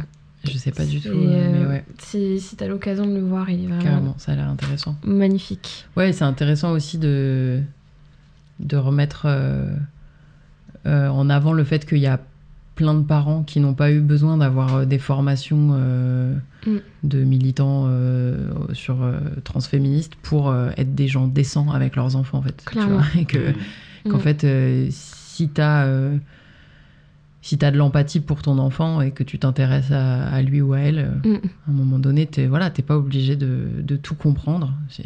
C'est ce qu'elle fait, quoi, j'imagine, dans le Oui. docu. Elle, se- elle va se renseigner après. pour- Ouais, ouais, c'est ça. Oui, elle dit, bah, du coup, j'ai commencé à faire des recherches sur Internet, à tomber sur des forums et tout. euh, et, euh, et ce qui est marrant, c'est qu'elle explique justement.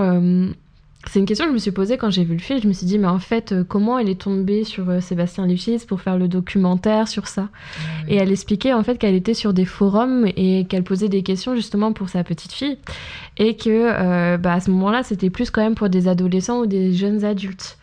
Et puis. euh, il y a quelqu'un qui demande en commentaire, mais est-ce que euh, euh, quelqu'un aurait en fait un enfant qui se poserait des questions justement sur son identité de genre? Et du coup, elle a répondu. Et cette personne, c'était un ami du réalisateur. Et c'est comme ça qu'ils se sont rencontrés, ils ont pu faire le film et tout ça. Euh, et est-ce que tu as, d'autres films ou aussi d'autres références qui parleraient de ces... euh, de ce genre de, de, de thème La question ou- des transidentités, Ouais, par exemple Ou du genre. Ouais, il y en a plein. Euh, je pense à je pense à Stone Butch Blues de Leslie Feinberg, qui est un livre qui a été traduit et édité récemment là depuis 2017 seulement en France, mais qui date des années 90, je crois. Ok. Leslie Feinberg, c'est un peu euh, mon idole. Ouais. Vraiment. Euh, c'est quelqu'un qui a du coup écrit ce roman-là, qui était euh, une butch transgenre, une personne qui a écrit plein de théories aussi sur les questions des transidentités et euh, qui était une militante euh, activiste euh, sur plein de sujets euh, euh, et qui était ouais et ce livre Stone Butch Blues bon bah on reste dans la thématique hein, faut, Ouais. faut une une ou deux une ou deux caisses de mouchoirs. Euh, et il y a euh, elle prévient au début il y a il y a des scènes très dures. Il y a des descriptions de violence qui sont vraiment euh, très très dures à lire mais euh, comme elle le dit c'est pas gratuit. C'est pas euh, c'est pas au hasard, il y, a un- y sens à tout ça et c'est important quand même euh, de se le dire. Et, euh, donc ça, ce, livre, il parle de euh, la vie d'une personne qui, ben, qui va quitter sa maison parce qu'en fait elle a envie de, euh, elle a envie de s'habiller en garçon et, voilà être un avoir une expression de genre masculine et que bien sûr dans l'année c'est les États-Unis les années 60 je crois pas, Mm. Oui.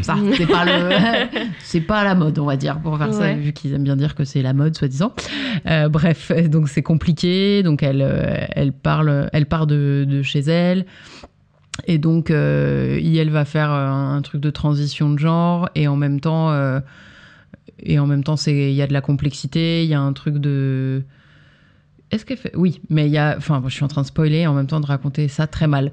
Mais en gros, euh, en gros, il y a cette question-là de l'expression de genre et aussi de la transition de genre. Il y a la question du lesbianisme, de euh, rencontrer. euh, voilà de la question de l'amour entre des femmes il me semble que c'est New York les années 70 80 et la question de la répression qui est très forte là-bas à cette époque-là sur sur les personnes il y avait une, loi qui s'appelait c'était quoi les, les faut- fallait avoir trois pièces de vêtements de associées à son propre genre sinon tu pouvais finir en garde à vue en fait Euh, donc à associer pardon à- au genre euh, assigné en fait Oui. que Ok, au genre que les flics ils décident que dans leur tête t'es supposé être une meuf et si t'as pas euh, je sais pas, si- je sais pas exactement comment c'était appliqué, mais tu vois, si t'as ouais. un pantalon et une veste et une cravate, bon bah tu fais une garde à vue parce que t'as pas le droit en fait. C'est des lois qui sont passées euh, euh, dans les États-Unis et qui ont été appliquées pendant longtemps. Et euh, donc il y a plein, de- il y a plein de choses. C'est un parcours, c'est la vie vraiment de cette personne. C'est, il y a plein de choses à voir euh, là-dedans qui est super important. Et toi, dans ton travail, tu questionnes le genre? Euh, Parce que ça a l'air de t'intéresser avec euh, tes références et tout ça dont tu nous parles, mais est-ce que c'est quelque chose que tu te sens à l'aise ou que tu abordes dans ton dessin, dans, ton, dans tes œuvres? J'ai l'impression que pour l'instant, c'est pas très évident que c'est le cas, mais, euh, mais je pense que j'ai un. J'ai une vraie envie, un grand désir de sortir de la binarité de genre et du fait de- qu'on soit dans, voilà, dans un, un état de fait très binaire, c'est soit l'un, soit l'autre, et les choses sont très caricaturales, euh, comme je le dis beaucoup dans ce podcast.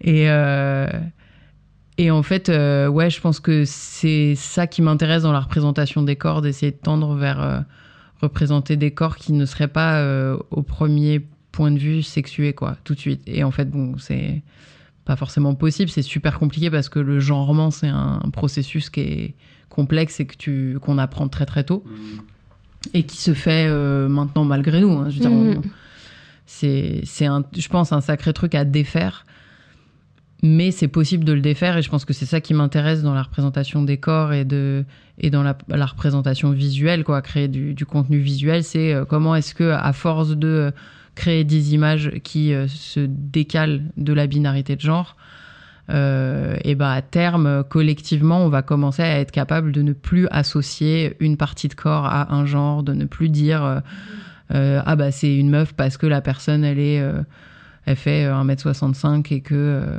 Mm. et que de loin t'as l'impression qu'elle a des hanches marquées enfin tu vois ce- ouais, que vois. ce que nos cerveaux font sans qu'on le conscientise quoi Mm. mais euh, mais euh, voilà c'est quand même ce qu'on fait et du coup euh, du coup je pense que c'est ça qui m'intéresse Mm. mais Mm. c'est pas euh, hyper euh, évident je pense dans mon boulot au premier abord c'est pas je sais Bah, pas. euh, non, ouais, mais euh, du coup, je voulais, euh, je reviens un peu aussi à ce qu'on a dit au début. C'est euh, quand tu penses à une œuvre, tu penses, euh, il y a de l'engagement en fait dans ce que tu fais, mais tu le fais passer de manière euh, pas frontale. C'est en loose day non, ouais, enfin, c'est pas. oui. Non, non, mais j'essaie, mais je je vois ce plaisante, que- je oui, oui. C'est vrai que c'est, euh, tu pourrais l'entendre comme ça, mais de faire accepter aux gens des images différentes et de, c'est un peu, euh, c'est Mhm. pas frontal, c'est pas du combat, c'est ça reste euh, euh, des œuvres d'art, ça reste euh, de l'esthétisme et de la. Ouais. Et c'est comme ça aussi que on arrive à faire changer les. Ben ouais, je pense moi aussi. Mm. Je, suis- je pense pas qu'on fasse euh, la révolution à coup de, de crayon, tu vois, ou à coup de livre. Et en même temps, je trouve que c'est un, un des trucs qui est un peu euh, paradoxal ou qui fait partie de mes contradictions. Genre vraiment, j'ai l'impression que c'est pas juste en produisant des œuvres qu'on peut sortir des rapports de domination. Et en même temps, je pense pas qu'on y arrive si on le, si on passe pas aussi par cette voie-là, parce que j'ai l'impression que que par, le- par ce qui relève de la fiction, euh, de la poésie, de voilà de l'image et tout, euh, se passe plein de choses dans comment on considère le monde et comment on a une vision du monde, une vision des autres, comment voilà comment nos pensées elles vont se, se développer, c'est hyper euh, influencé par les voilà par les les œuvres qu'on a. En tout cas, peut-être pas à toutes les époques du- de l'humanité, mais maintenant euh, c'est un peu un- euh, impossible de faire autrement quoi. Et du de- on, on consomme quand même de l'image à, à plus en pouvoir quoi. Et donc je pense que ça va faire partie des ça fait partie des endroits qu'il faut qu'il faut investir pour dire euh, et pour montrer les choses différemment. Alors avec ce sujet dont tu parlais aussi tout à l'heure de oui il faut représenter certaines choses et et donc il faut il y a eu tous ces débats aux États-Unis sur la question de la représentation dans, dans les films et dans les séries et euh, qu'il faut étendre à la question de pas seulement ce qu'on représente, mais comment on le représente aussi. Et, et je pense que oui, ça, ça va jouer forcément, et c'est déjà en train d'être le cas, j'ai l'impression. Est-ce que tu dirais que ton, ton travail ou ton art, il est engagé? Bonne question. Ouais. Tom, tom, tom, non, mais c'est tom. vrai que c'est. on s- Parce que. Tu veux pour te suivre sur les... Non, c'est pas ça. C'est pas sur ton. C'est pour te suivre euh, sur les réseaux, pour te Ouais. connaître un peu. tu es quelqu'un d'engagé. Mhm. Sur Instagram, tu ne te prives pas de faire partager euh, sûr. tes idées. Et euh, ouais, du coup, c'est vrai que c'est une bonne question. À travers ton œuvre, euh, Mm. est-ce que tu penses euh, Ben, euh, je sais, je sais pas trop comment répondre. En fait, oui, je pense que, je pense que le- le- ma pratique artistique, elle est engagée dans le sens où euh, je l'investis euh, euh, en essayant de pas mettre de côté euh, ces convictions-là politiques aussi que je peux avoir. euh, et qui- font partie pleinement de ma réflexion sur, euh, sur comment sur l'esthétique aussi, tu vois. Euh, donc dans ce sens-là, oui, je trouve que je trouve que j'ai, je trouve que je suis engagée parce que je le fais pas, euh, je le fais pas comme un loisir à côté. Je compartimente pas ma vie, enfin même si on le fait pas comme un loisir, c'est voilà. En Oui, tout cas, je ouais. compartimente pas ma vie entre. euh, et j'ai du mal, je pense, à comprendre. Vraiment comment les gens réussissent à faire ça par moment, d'ailleurs, de compartimenter, de se dire bon bah j'ai cette pratique artistique et puis euh, et, Et euh, côté, et je puis les rapports de domination et la géopolitique, tout ça, ça, ça, ça reste à, à l'extérieur de mon atelier. Je suis là, pas du tout. et en même temps, euh, voilà, j'ai, je pense que je, peut-être je, je prends des pincettes aussi à dire que je suis un artiste engagé parce que, bah, Ça implique beaucoup. Ouais, dans le sens où, bah, pour revenir à la phrase de tout à l'heure, j'ai l'impression qu'on ne fera pas la révolution avec des dessins. Donc, je sais pas non plus, je sais pas, euh, je trouve que c'est peut-être une figure, euh, on, met une figure derrière l'artiste engagé, Mhm. un peu trop comme euh, les, les héros Oui, de la révolution, où tu vois, t'es là, ouais. pff, pas du tout. Enfin, Ouais, ouais. concrètement, on est quand même des gens. euh, On accorde beaucoup d'importance, tu penses, à, à l'artiste, en- enfin, de l'image qu'on a de la- l'artiste engagé. Ouais, je trouve quoi. que ça fait partie, tu sais, des stéréotypes qu'on peut Ouais. avoir en tête et comme de gens un peu sacrificiels, euh, bon, pour les artistes en général et Ouais, qui sont prêts à donner tout Voilà, pour leur alors- cause. euh. Alors que non, tu vois, Ouais, on fait plein non. de choix par confort. euh, Enfin, Mhm. si tu veux, si vraiment on veut parler d'engagement politique, bon ben. euh, peut-être les dessins, c'est quand même pas le, le mode premier pour, euh, Mhm. pour euh, changer des structures d'oppression. Donc, euh, du, coup, euh, du coup, oui, je, j'y vais à reculons d'utiliser ces termes-là parce que, euh, parce que de l'engagement politique, il- même s'il peut passer par l'art et que c'est important ces champs-là, c'est quand même pas euh, ces endroits-là où c'est le où il y a le plus de rapports de force en fait. Les rapports de force, ils sont malheureusement aussi hein, à d'autres endroits, à des endroits d'économie, à des endroits de violence et tout, et que malgré nous, on, on va être obligé d'investir si on veut sortir de certains rapports de domination. Mais en l'occurrence, ouais, pas spécialement dans le dessin, quoi. J'ai l'impression. Ok. Est-ce qu'on pourrait pas retrouver ça en littérature? Vas-y, prends un bonbon le temps que je pose euh, ma Ouais, question. merci. Parce que du coup, on a, on a plein d'œuvres qui sont euh, hyper intenses, celles que tu nous as proposées. J'avoue, je vous ai on finit. Mais du coup, c'est super parce qu'en plus, euh, j'adore euh, l'autrice que tu as choisie, Ah, cool. qui s'appelle Toni Morrison. Et tu as choisi euh, le roman L'œil bleu. L'œil le plus bleu. L'œil le plus bleu, pardon. Pourquoi tu as choisi cette œuvre de Toni Morrison? Parmi toutes celles qu'il y a. De Toni Morrison, tu Ouais. dire Euh, Bon, même en général, pourquoi celle-ci? Je pense que ça m'a marqué. euh, Celle-là, elle m'a marqué. Ben, je réfléchis spé- spécifiquement celle-là. Je pense que je me rappelle mieux de cette histoire-là. Elle t'a marqué. Elle m'a vraiment marqué vi- visuellement. J'en ai des images encore de peut-être quand je le lisais. Et euh, je pense que j'avais rarement lu aussi euh, une description, une analyse de, du rapport euh, incestueux de manière aussi juste et euh, constructive et pas gratuite non plus d'ailleurs. Et, et je pense que j'ai été vraiment pleine d'empathie pour ce personnage de Pecola, il me semble, c'est son prénom. Oui, euh. tout à fait. Ouais. Et voilà, et après, je. J'ai grandi justement aux États-Unis, ça se passe Ouais. aux États-Unis, l'histoire. C'est ça. Mm. Et, euh, et après, j'adore Toni Morrison euh, en général. Je suis passionnée par. euh, T'as tout lu de Toni non, Morrison pas encore. Heureusement d'ailleurs, il m'en reste plein à lire.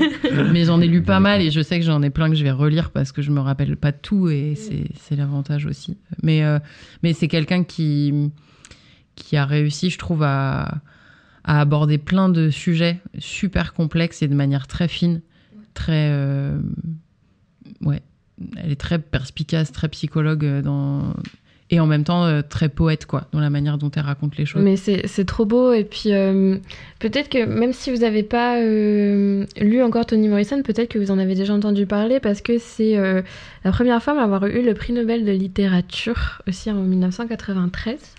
Et d'un point de vue politique aussi, elle était très engagée. Elle a soutenu euh, Barack Obama pour les élections aussi en 2008 et 2012. Et, euh, et du coup, c'est vraiment une artiste qui a essayé de faire bouger des choses en, en littérature et sur la représentation notamment des personnes noires. Et, euh, et voilà, enfin, c'est une autrice euh, qui est juste incroyable. Ouais. Et il y a des interviews d'elle sur YouTube. C'est intéressant Euh, aussi. oui, Enfin, moi, de je suis un peu l'entendre fan parler. comme ça. Je suis là, alors, waouh. Non, mais c'était aussi intéressant parce qu'elle parle de. Elle a une interview avec, euh, avec euh, un- je crois qu'un mec qui s'appelle Charlie Rose. Déjà aussi, c'est intéressant parce qu'il y a certaines des interviews qui datent de, des années 90, euh, fin des années 90 euh, parfois et début 2000. Et ils ont vachement le temps de, de parler. Alors que Ah, maintenant, tu oui, sais, la ouais, télé. ouais. euh, Mm. Surtout la télé américaine, peut-être aussi. Ouais, aussi. Ah, Et lui, euh, en tout cas, cette émission-là, il y a. Ils prennent le temps et tu vois aussi vraiment les auteurs et les personnes interviewées qu'elles savent qu'elles ont le temps de prendre des pauses et que elles- du coup, il y a des. Je trouve dans certaines interviews de personnes, même pas forcément des artistes, mais des années 80-90 que tu vois télévisées, tu te dis bon bah c'était intéressant en fait parce que on n'était pas là en train de leur dire vous avez 27 secondes avant la prochaine pub. et du coup euh, et voilà et elle parle de son boulot et lui, c'est quelqu'un, c'est un mec blanc, mais qui se permet de lui poser des questions. euh, et du coup, elle répond un peu à des questions cruciales de, euh, euh, de voilà, qui lui dit, mais vous avez pas envie d'écrire à propos des blancs. Enfin, tu vois, des trucs comme ça qui sont un peu outrageants. là, de quoi, de quoi tu te mêles Et en même temps, elle prend le temps de de, de, ouais, de lui expliquer pourquoi non, pourquoi, euh, pourquoi tu poses cette question et qu'elle le- elle, euh, elle développe un, un super argumentaire tout en étant très, euh, tu vois, très claire et très ferme sur, euh, sur ses convictions, mais c'est c'est passionnant quoi, de l'écouter aussi. Quoi. Well, you- have to know something about racism. But then wouldn't I be a racist if I thought about racism? Perhaps, but more important than that is there is no such thing as race. None. Really? There's just a human race, scientifically, Mhm. anthropologically. Racism is a construct, a social construct, and it has benefits. It has uh, money can be made off of it. In people who don't like themselves can feel better because of it. It can describe certain kinds of behavior that are wrong or misleading. So it has a social function, racism. But race can only be defined as a human being. Okay, so Mais euh, il y a quand même, ben, il y a une autrice euh, afro-américaine qui a sorti un roman au tout début du XXe siècle, Mhm. euh, qui a été euh, qui a été traduit. C'est quoi le nouveau titre? Qui avait d'abord été traduit en français, le titre par une femme noire, alors que c'est pas du tout ça que le titre veut dire. Ah, c'est pas ça le titre Ouais, de base L'autrice, hein, c'est. Zora Neale Hurston. Et, euh, et en fait, le titre, c'est. euh, mais en tout cas, il a d'abord été publié en français et traduit par une femme noire. C'est dire le. C'est dire Oui. l'angle de vue des, Oui. des éditeurs blancs et des gens qui sont là, bon, ben, c'est la meuf noire qui écrit un truc, donc on aurait qu'à appeler ça comme ça. Enfin, je trouve que Ah le ouais, titre est assez révélateur de comment on, cata. on- on- Ouais. on recevait ces textes-là euh, à ces époques-là, et heureusement, ça a été retraduit et euh, titré différemment, même si j'oublie là. C'est si, voilà, c'est Mais leurs yeux dardaient sur Dieu, je crois. Mais rien à voir le titre. Rien à voir, euh. bien sûr. Et eux ils, avaient, eux, ils avaient lu la phrase en anglais, c'est là, Hmm, une femme noire. Ah, mon Dieu. D'accord. Ok, d'accord. c'est super. On ne sait pas, génial. on connaît pas l'anglais. Ouais, c'est bizarre quand même.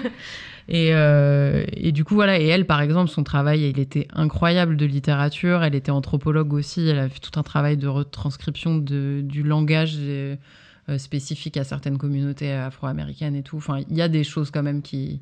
Il y a des gens qui ont écrit euh, avant Toni Morrison, ça c'est sûr. Oui. Mais je crois qu'elle, dans une de ses interviews, elle dit que euh, elle est vachement inspirée par, euh, par des, des auteurs africains aussi. Parce que justement, euh, ils parlent.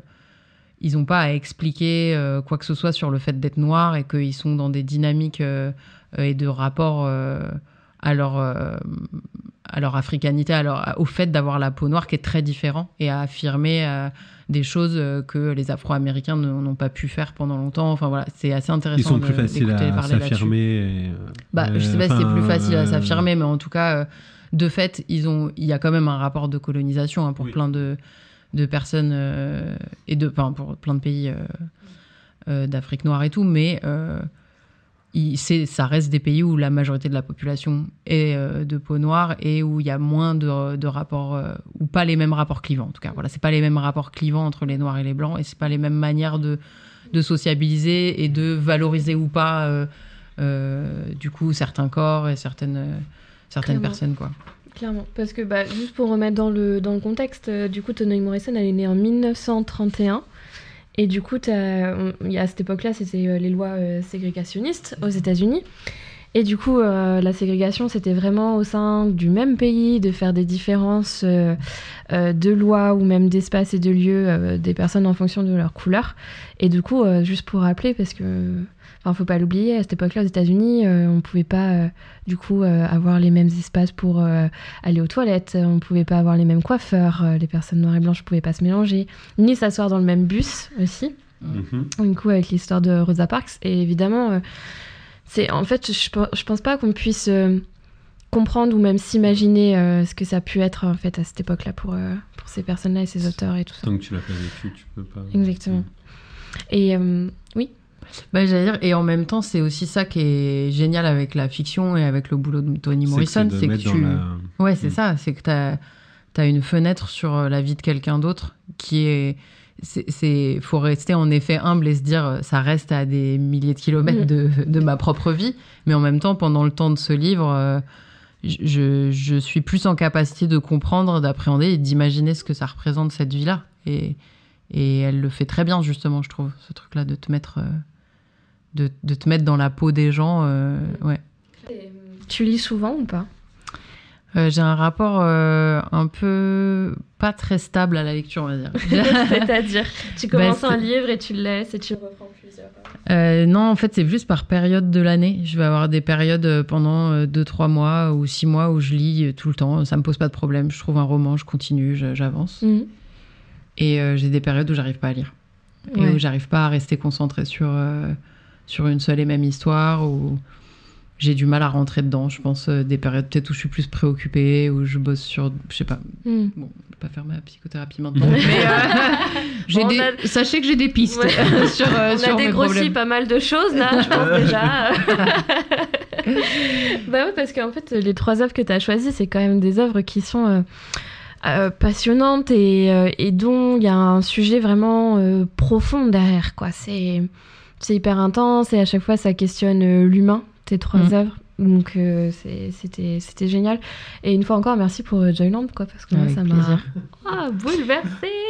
Moi, je- On repart avec euh, plein de découvertes. ouais, de... ouais, c'est clair. Mais c'est marrant que, que tu dis ça aussi parce que récemment, euh, ma coloc m'a dit euh, Bon, on regarderait pas un truc léger, machin. T'as et je me suis quoi? dit Non, et je me suis dit que j'a- j'avais rien de léger en tête. Je me suis rendu compte à ce moment-là que en fait tous les films, les trucs qui me passionnent, que j'ai vraiment super envie de voir et de montrer aux gens, je suis là, merde, c'est que des trucs super intenses. À chaque fois, il y a un sujet hyper deep, euh, euh, soit euh, politique, soit intime, hyper lourd. Ah tu vois, ouais je ben, quand même. Mais pour te dommage. détendre, tu regardes quoi? Ben, je regarde beaucoup de stand-up, hein, pareil. Ah, et alors vas-y, c'est quoi ton spectacle préféré? En ce moment, mon spectacle préf- préféré, c'est Mae Martin. C'est une euh, personne donc euh, qui, je pense, vit au Canada, je crois maintenant, qui est en- je crois qu'elle est anglaise et qu'elle vit au, il est anglais et il vit au Canada. Ouais. Et, euh, et juste, il est trop drôle. Ok. Il est trop drôle et aussi j'ai un peu un crush. Mais bon. Ah, ok. Mais parce que, enfin, je veux dire, l'humour, si c'est pas le meilleur outil de séduction, je ne sais pas ce que c'est, quoi. Ouais, bon, je comprends, je comprends. Voilà. Mais ouais, j'ai- je regarde beaucoup de stand-up et principalement du stand-up américain à la base. Et même si euh, via Instagram, j'ai découvert quelques personnes euh, en France aussi que je trouve drôles. Genre qui? Euh, un mec de qui s'appelle. Naïm Lamine. Je sais pas si vous Ah, je voyez. que je crois que Je connais pas. vu, ouais. Voilà, mais en vrai, je suis assez nulle en stand-up français. J'ai pas grand monde qui. Pas, euh, en vrai, Farid, il est très drôle, Ah ouais. mais alors il est très misogyne aussi. Il, fait- enfin, il a des, il a des vrais trucs de misogynie qui sont quand même un Ouais. peu rudasses à écouter. Et du coup, il y a vraiment des moments. euh, Là, par exemple, j'ai vu un- une vidéo de lui où il parle de ce qui se passe. euh, euh, en Palestine et, et j'aime, je le trouve drôle. Il réussit à, à, à parler de ce sujet-là, à faire les choses de manière drôle, machin. Mais par contre, quand il se lance sur euh, les meufs, ses problèmes avec les meufs, moi je suis là genre. Ah ouais, mais je trouve que c'est récurrent là, genre, dans son... ah, je zappe, c'est pas possible. Ah ouais, je trouve que c'est récurrent dans son humour, hein, ça quand même. J'ai Ouais. regardé son spectacle et pareil, des fois je trouvais ça cool et à un moment j'étais en mode oh c'est cringe. Ouais, Enfin, voilà, c'est ça. Ouais. C'est vraiment ce qui, c'est vraiment dommage parce que par ailleurs, euh, sur un aspect technique de comédie, il est, il est très fort. Il, Il est est, très drôle, ouais. il écrit très bien. euh, Mm. Il joue très bien, enfin tu vois, il est, il est super quoi. Mais euh, je vois que cet aspect-là fait que je suis là genre non, je peux pas. Je- ça, je ne peux pas. ça. Et on va du coup tester ton, ton sens de l'impro pour notre toute dernière rubrique. J'ai peur de Qui est euh, qu'est-ce qu'il y a dans le petit pot? Ça change Voilà. toutes les émissions. Exactement, c'est ça. du coup, c'est quelque chose qu'on a, euh, qu'on a inventé, enfin inventé, oh là, le Ouais. génie, qu'on a, mis, qu'on a mis en Quelle place. originalité. voilà. Tu es une artiste, Caroline. tu pour la saison 2. Alors, euh, du coup, c'est des petits papiers, il y a une question. Et euh, si tu te sens d'y répondre, tu l'as dit à l'oral. Et puis, on, on voit quelle est la, la question, euh, pas piège, mais. euh, La question surprise. Surprise, ouais. ah, c'est mon écriture, j'écris mal, mince. Oh non. J'arrive pas à lire. J'arrive à lire quelle est l'œuvre que tu trouves sucrée. Surcoté, pardon. Ah oui. Une œuvre sucrée, d'accord. euh, surcotée. Surcoté, ouais. Et c'est Ah, ben un la truc que tout- longue, non Ah. Mais c'est le moment, c'est ça, c'est ça cette question. Ah ouais, quelle est l'œuvre là que je trouve surcotée? Il y a un truc, il y a une œuvre, euh, ouais, où tu, tout le monde en parle Mm. et qui marque Ah ouais, les si, si. gens et que toi, Ok. Euh, je vais me faire des ennemis, mais c'est pas grave. je crois que je comprends pas trop le l'engouement, le niveau d'engouement pour le travail de soulage. Voilà. I know. Ok, attendez, j'ai des arguments. non, en fait, je pense que j'en ai beaucoup entendu parler avant Ouais. d'aller au musée euh, Soulage Ah, à Rodez. Et euh, j'avais des attentes, du coup. Et j'ai beaucoup aimé tout ce qui toutes ces estampes, en fait, son travail d'estampes. Mais sinon, j'avoue que même si je reconnais qu'il y a un truc technique qui est super intéressant et qu'il y a plein de choses intéressantes dans son processus et dans l'œuvre vivante et tout machin, sinon j'étais là, oui, mais bon, euh, En vrai, voilà quoi. en vrai j'ai. Et ça m'a un peu fait un truc de moi pas, pas me sentir très euh, proche du truc et que c'était musée Soulage. J'étais ah oui, non, mais en fait, c'est un temple à ce mec-là aussi. Il y avait un truc un peu genre de- d'entretenir toujours cette image de l'artiste. Puis bon, ça n'a pas aidé parce qu'il y a une vidéo de lui. euh, une, inter- une des dernières interviews de lui où euh, je crois que le moment, euh, j'ai pas regardé longtemps, le moment où, où j'arrive, le ou là, je sais plus personne qui l'interview, lui dit et du coup vous avez rencontré tous les présidents depuis je sais plus Pompidou j'en sais rien et, et il est comment Emmanuel Macron? Ah, est- et du coup tu vois Soulage qui fait oh bah il est très sympa euh, il aime beaucoup machin et j'étais là eh bah le mythe s'écroule hein, définitivement si tu veux genre euh, j'étais là super donc après j'ai fait genre j'ai pouffé et je Ah suis ouais, partie et t'es partie. Voilà. Ouais, je suis saoulée. euh.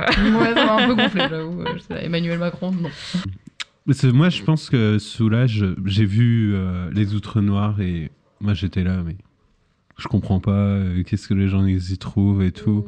Mais j'avais vu ça dans les livres, euh, j'avais pas encore été au musée. Du coup, j'en attendais pas grand-chose justement quand je suis allé au musée. Et ouais. Et je pense Ça que c'est ça aussi. J'ai pas ouais. la même euh, éducation artistique. J'ai pas le, j'ai pas eu autant de discussions autour de de l'artiste. Et du coup, quand j'y suis allé, j'ai été surpris dans le bon sens. Et ça m'a marqué positivement du coup. Je pense Ouais. qu'il y a ce côté-là en fait Ouais. qui fait que Oui, ça joue, hein, c'est sûr. Ouais, ça joue beaucoup.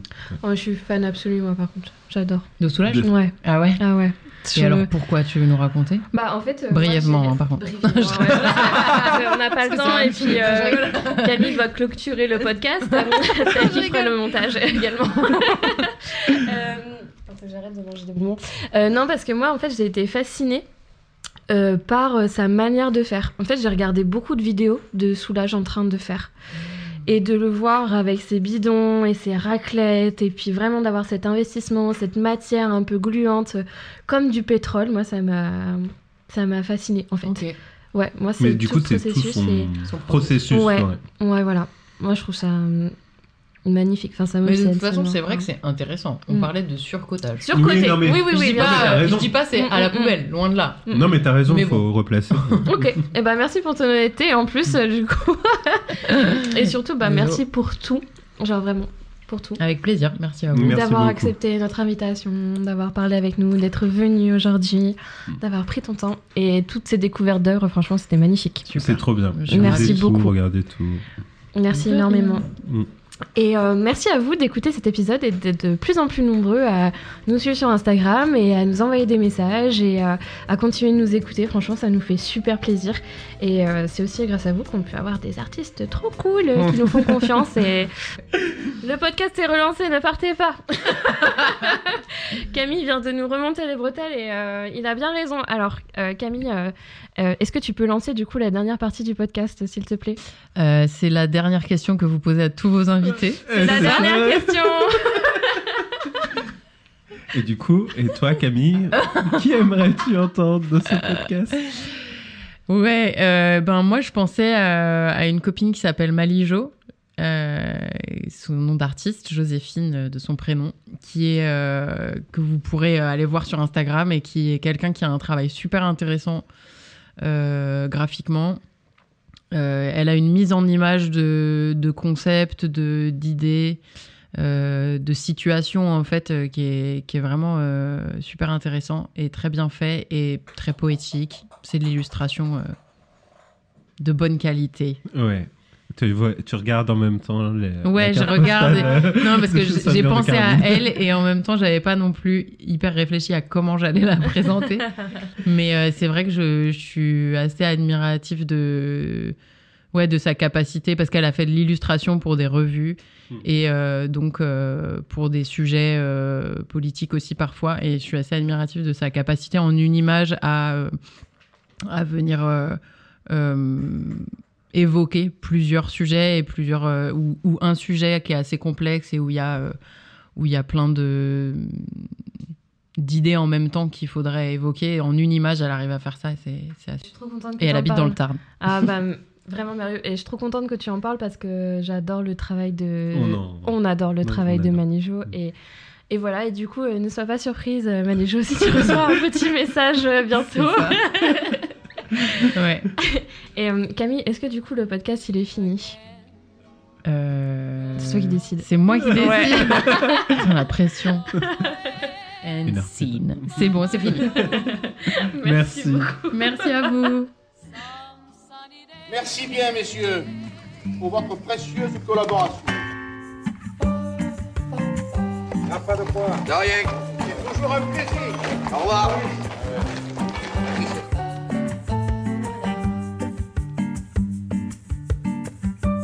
Où allons-nous C'est tout simple. Vous allez de votre côté, moi du mien. Mais c'est peut-être le même. Non, Oh, pourquoi? Parce que j'ai rendez-vous. Je- J'y vais là. Oui, faites-moi plaisir, oui, allez-y, ouais. Je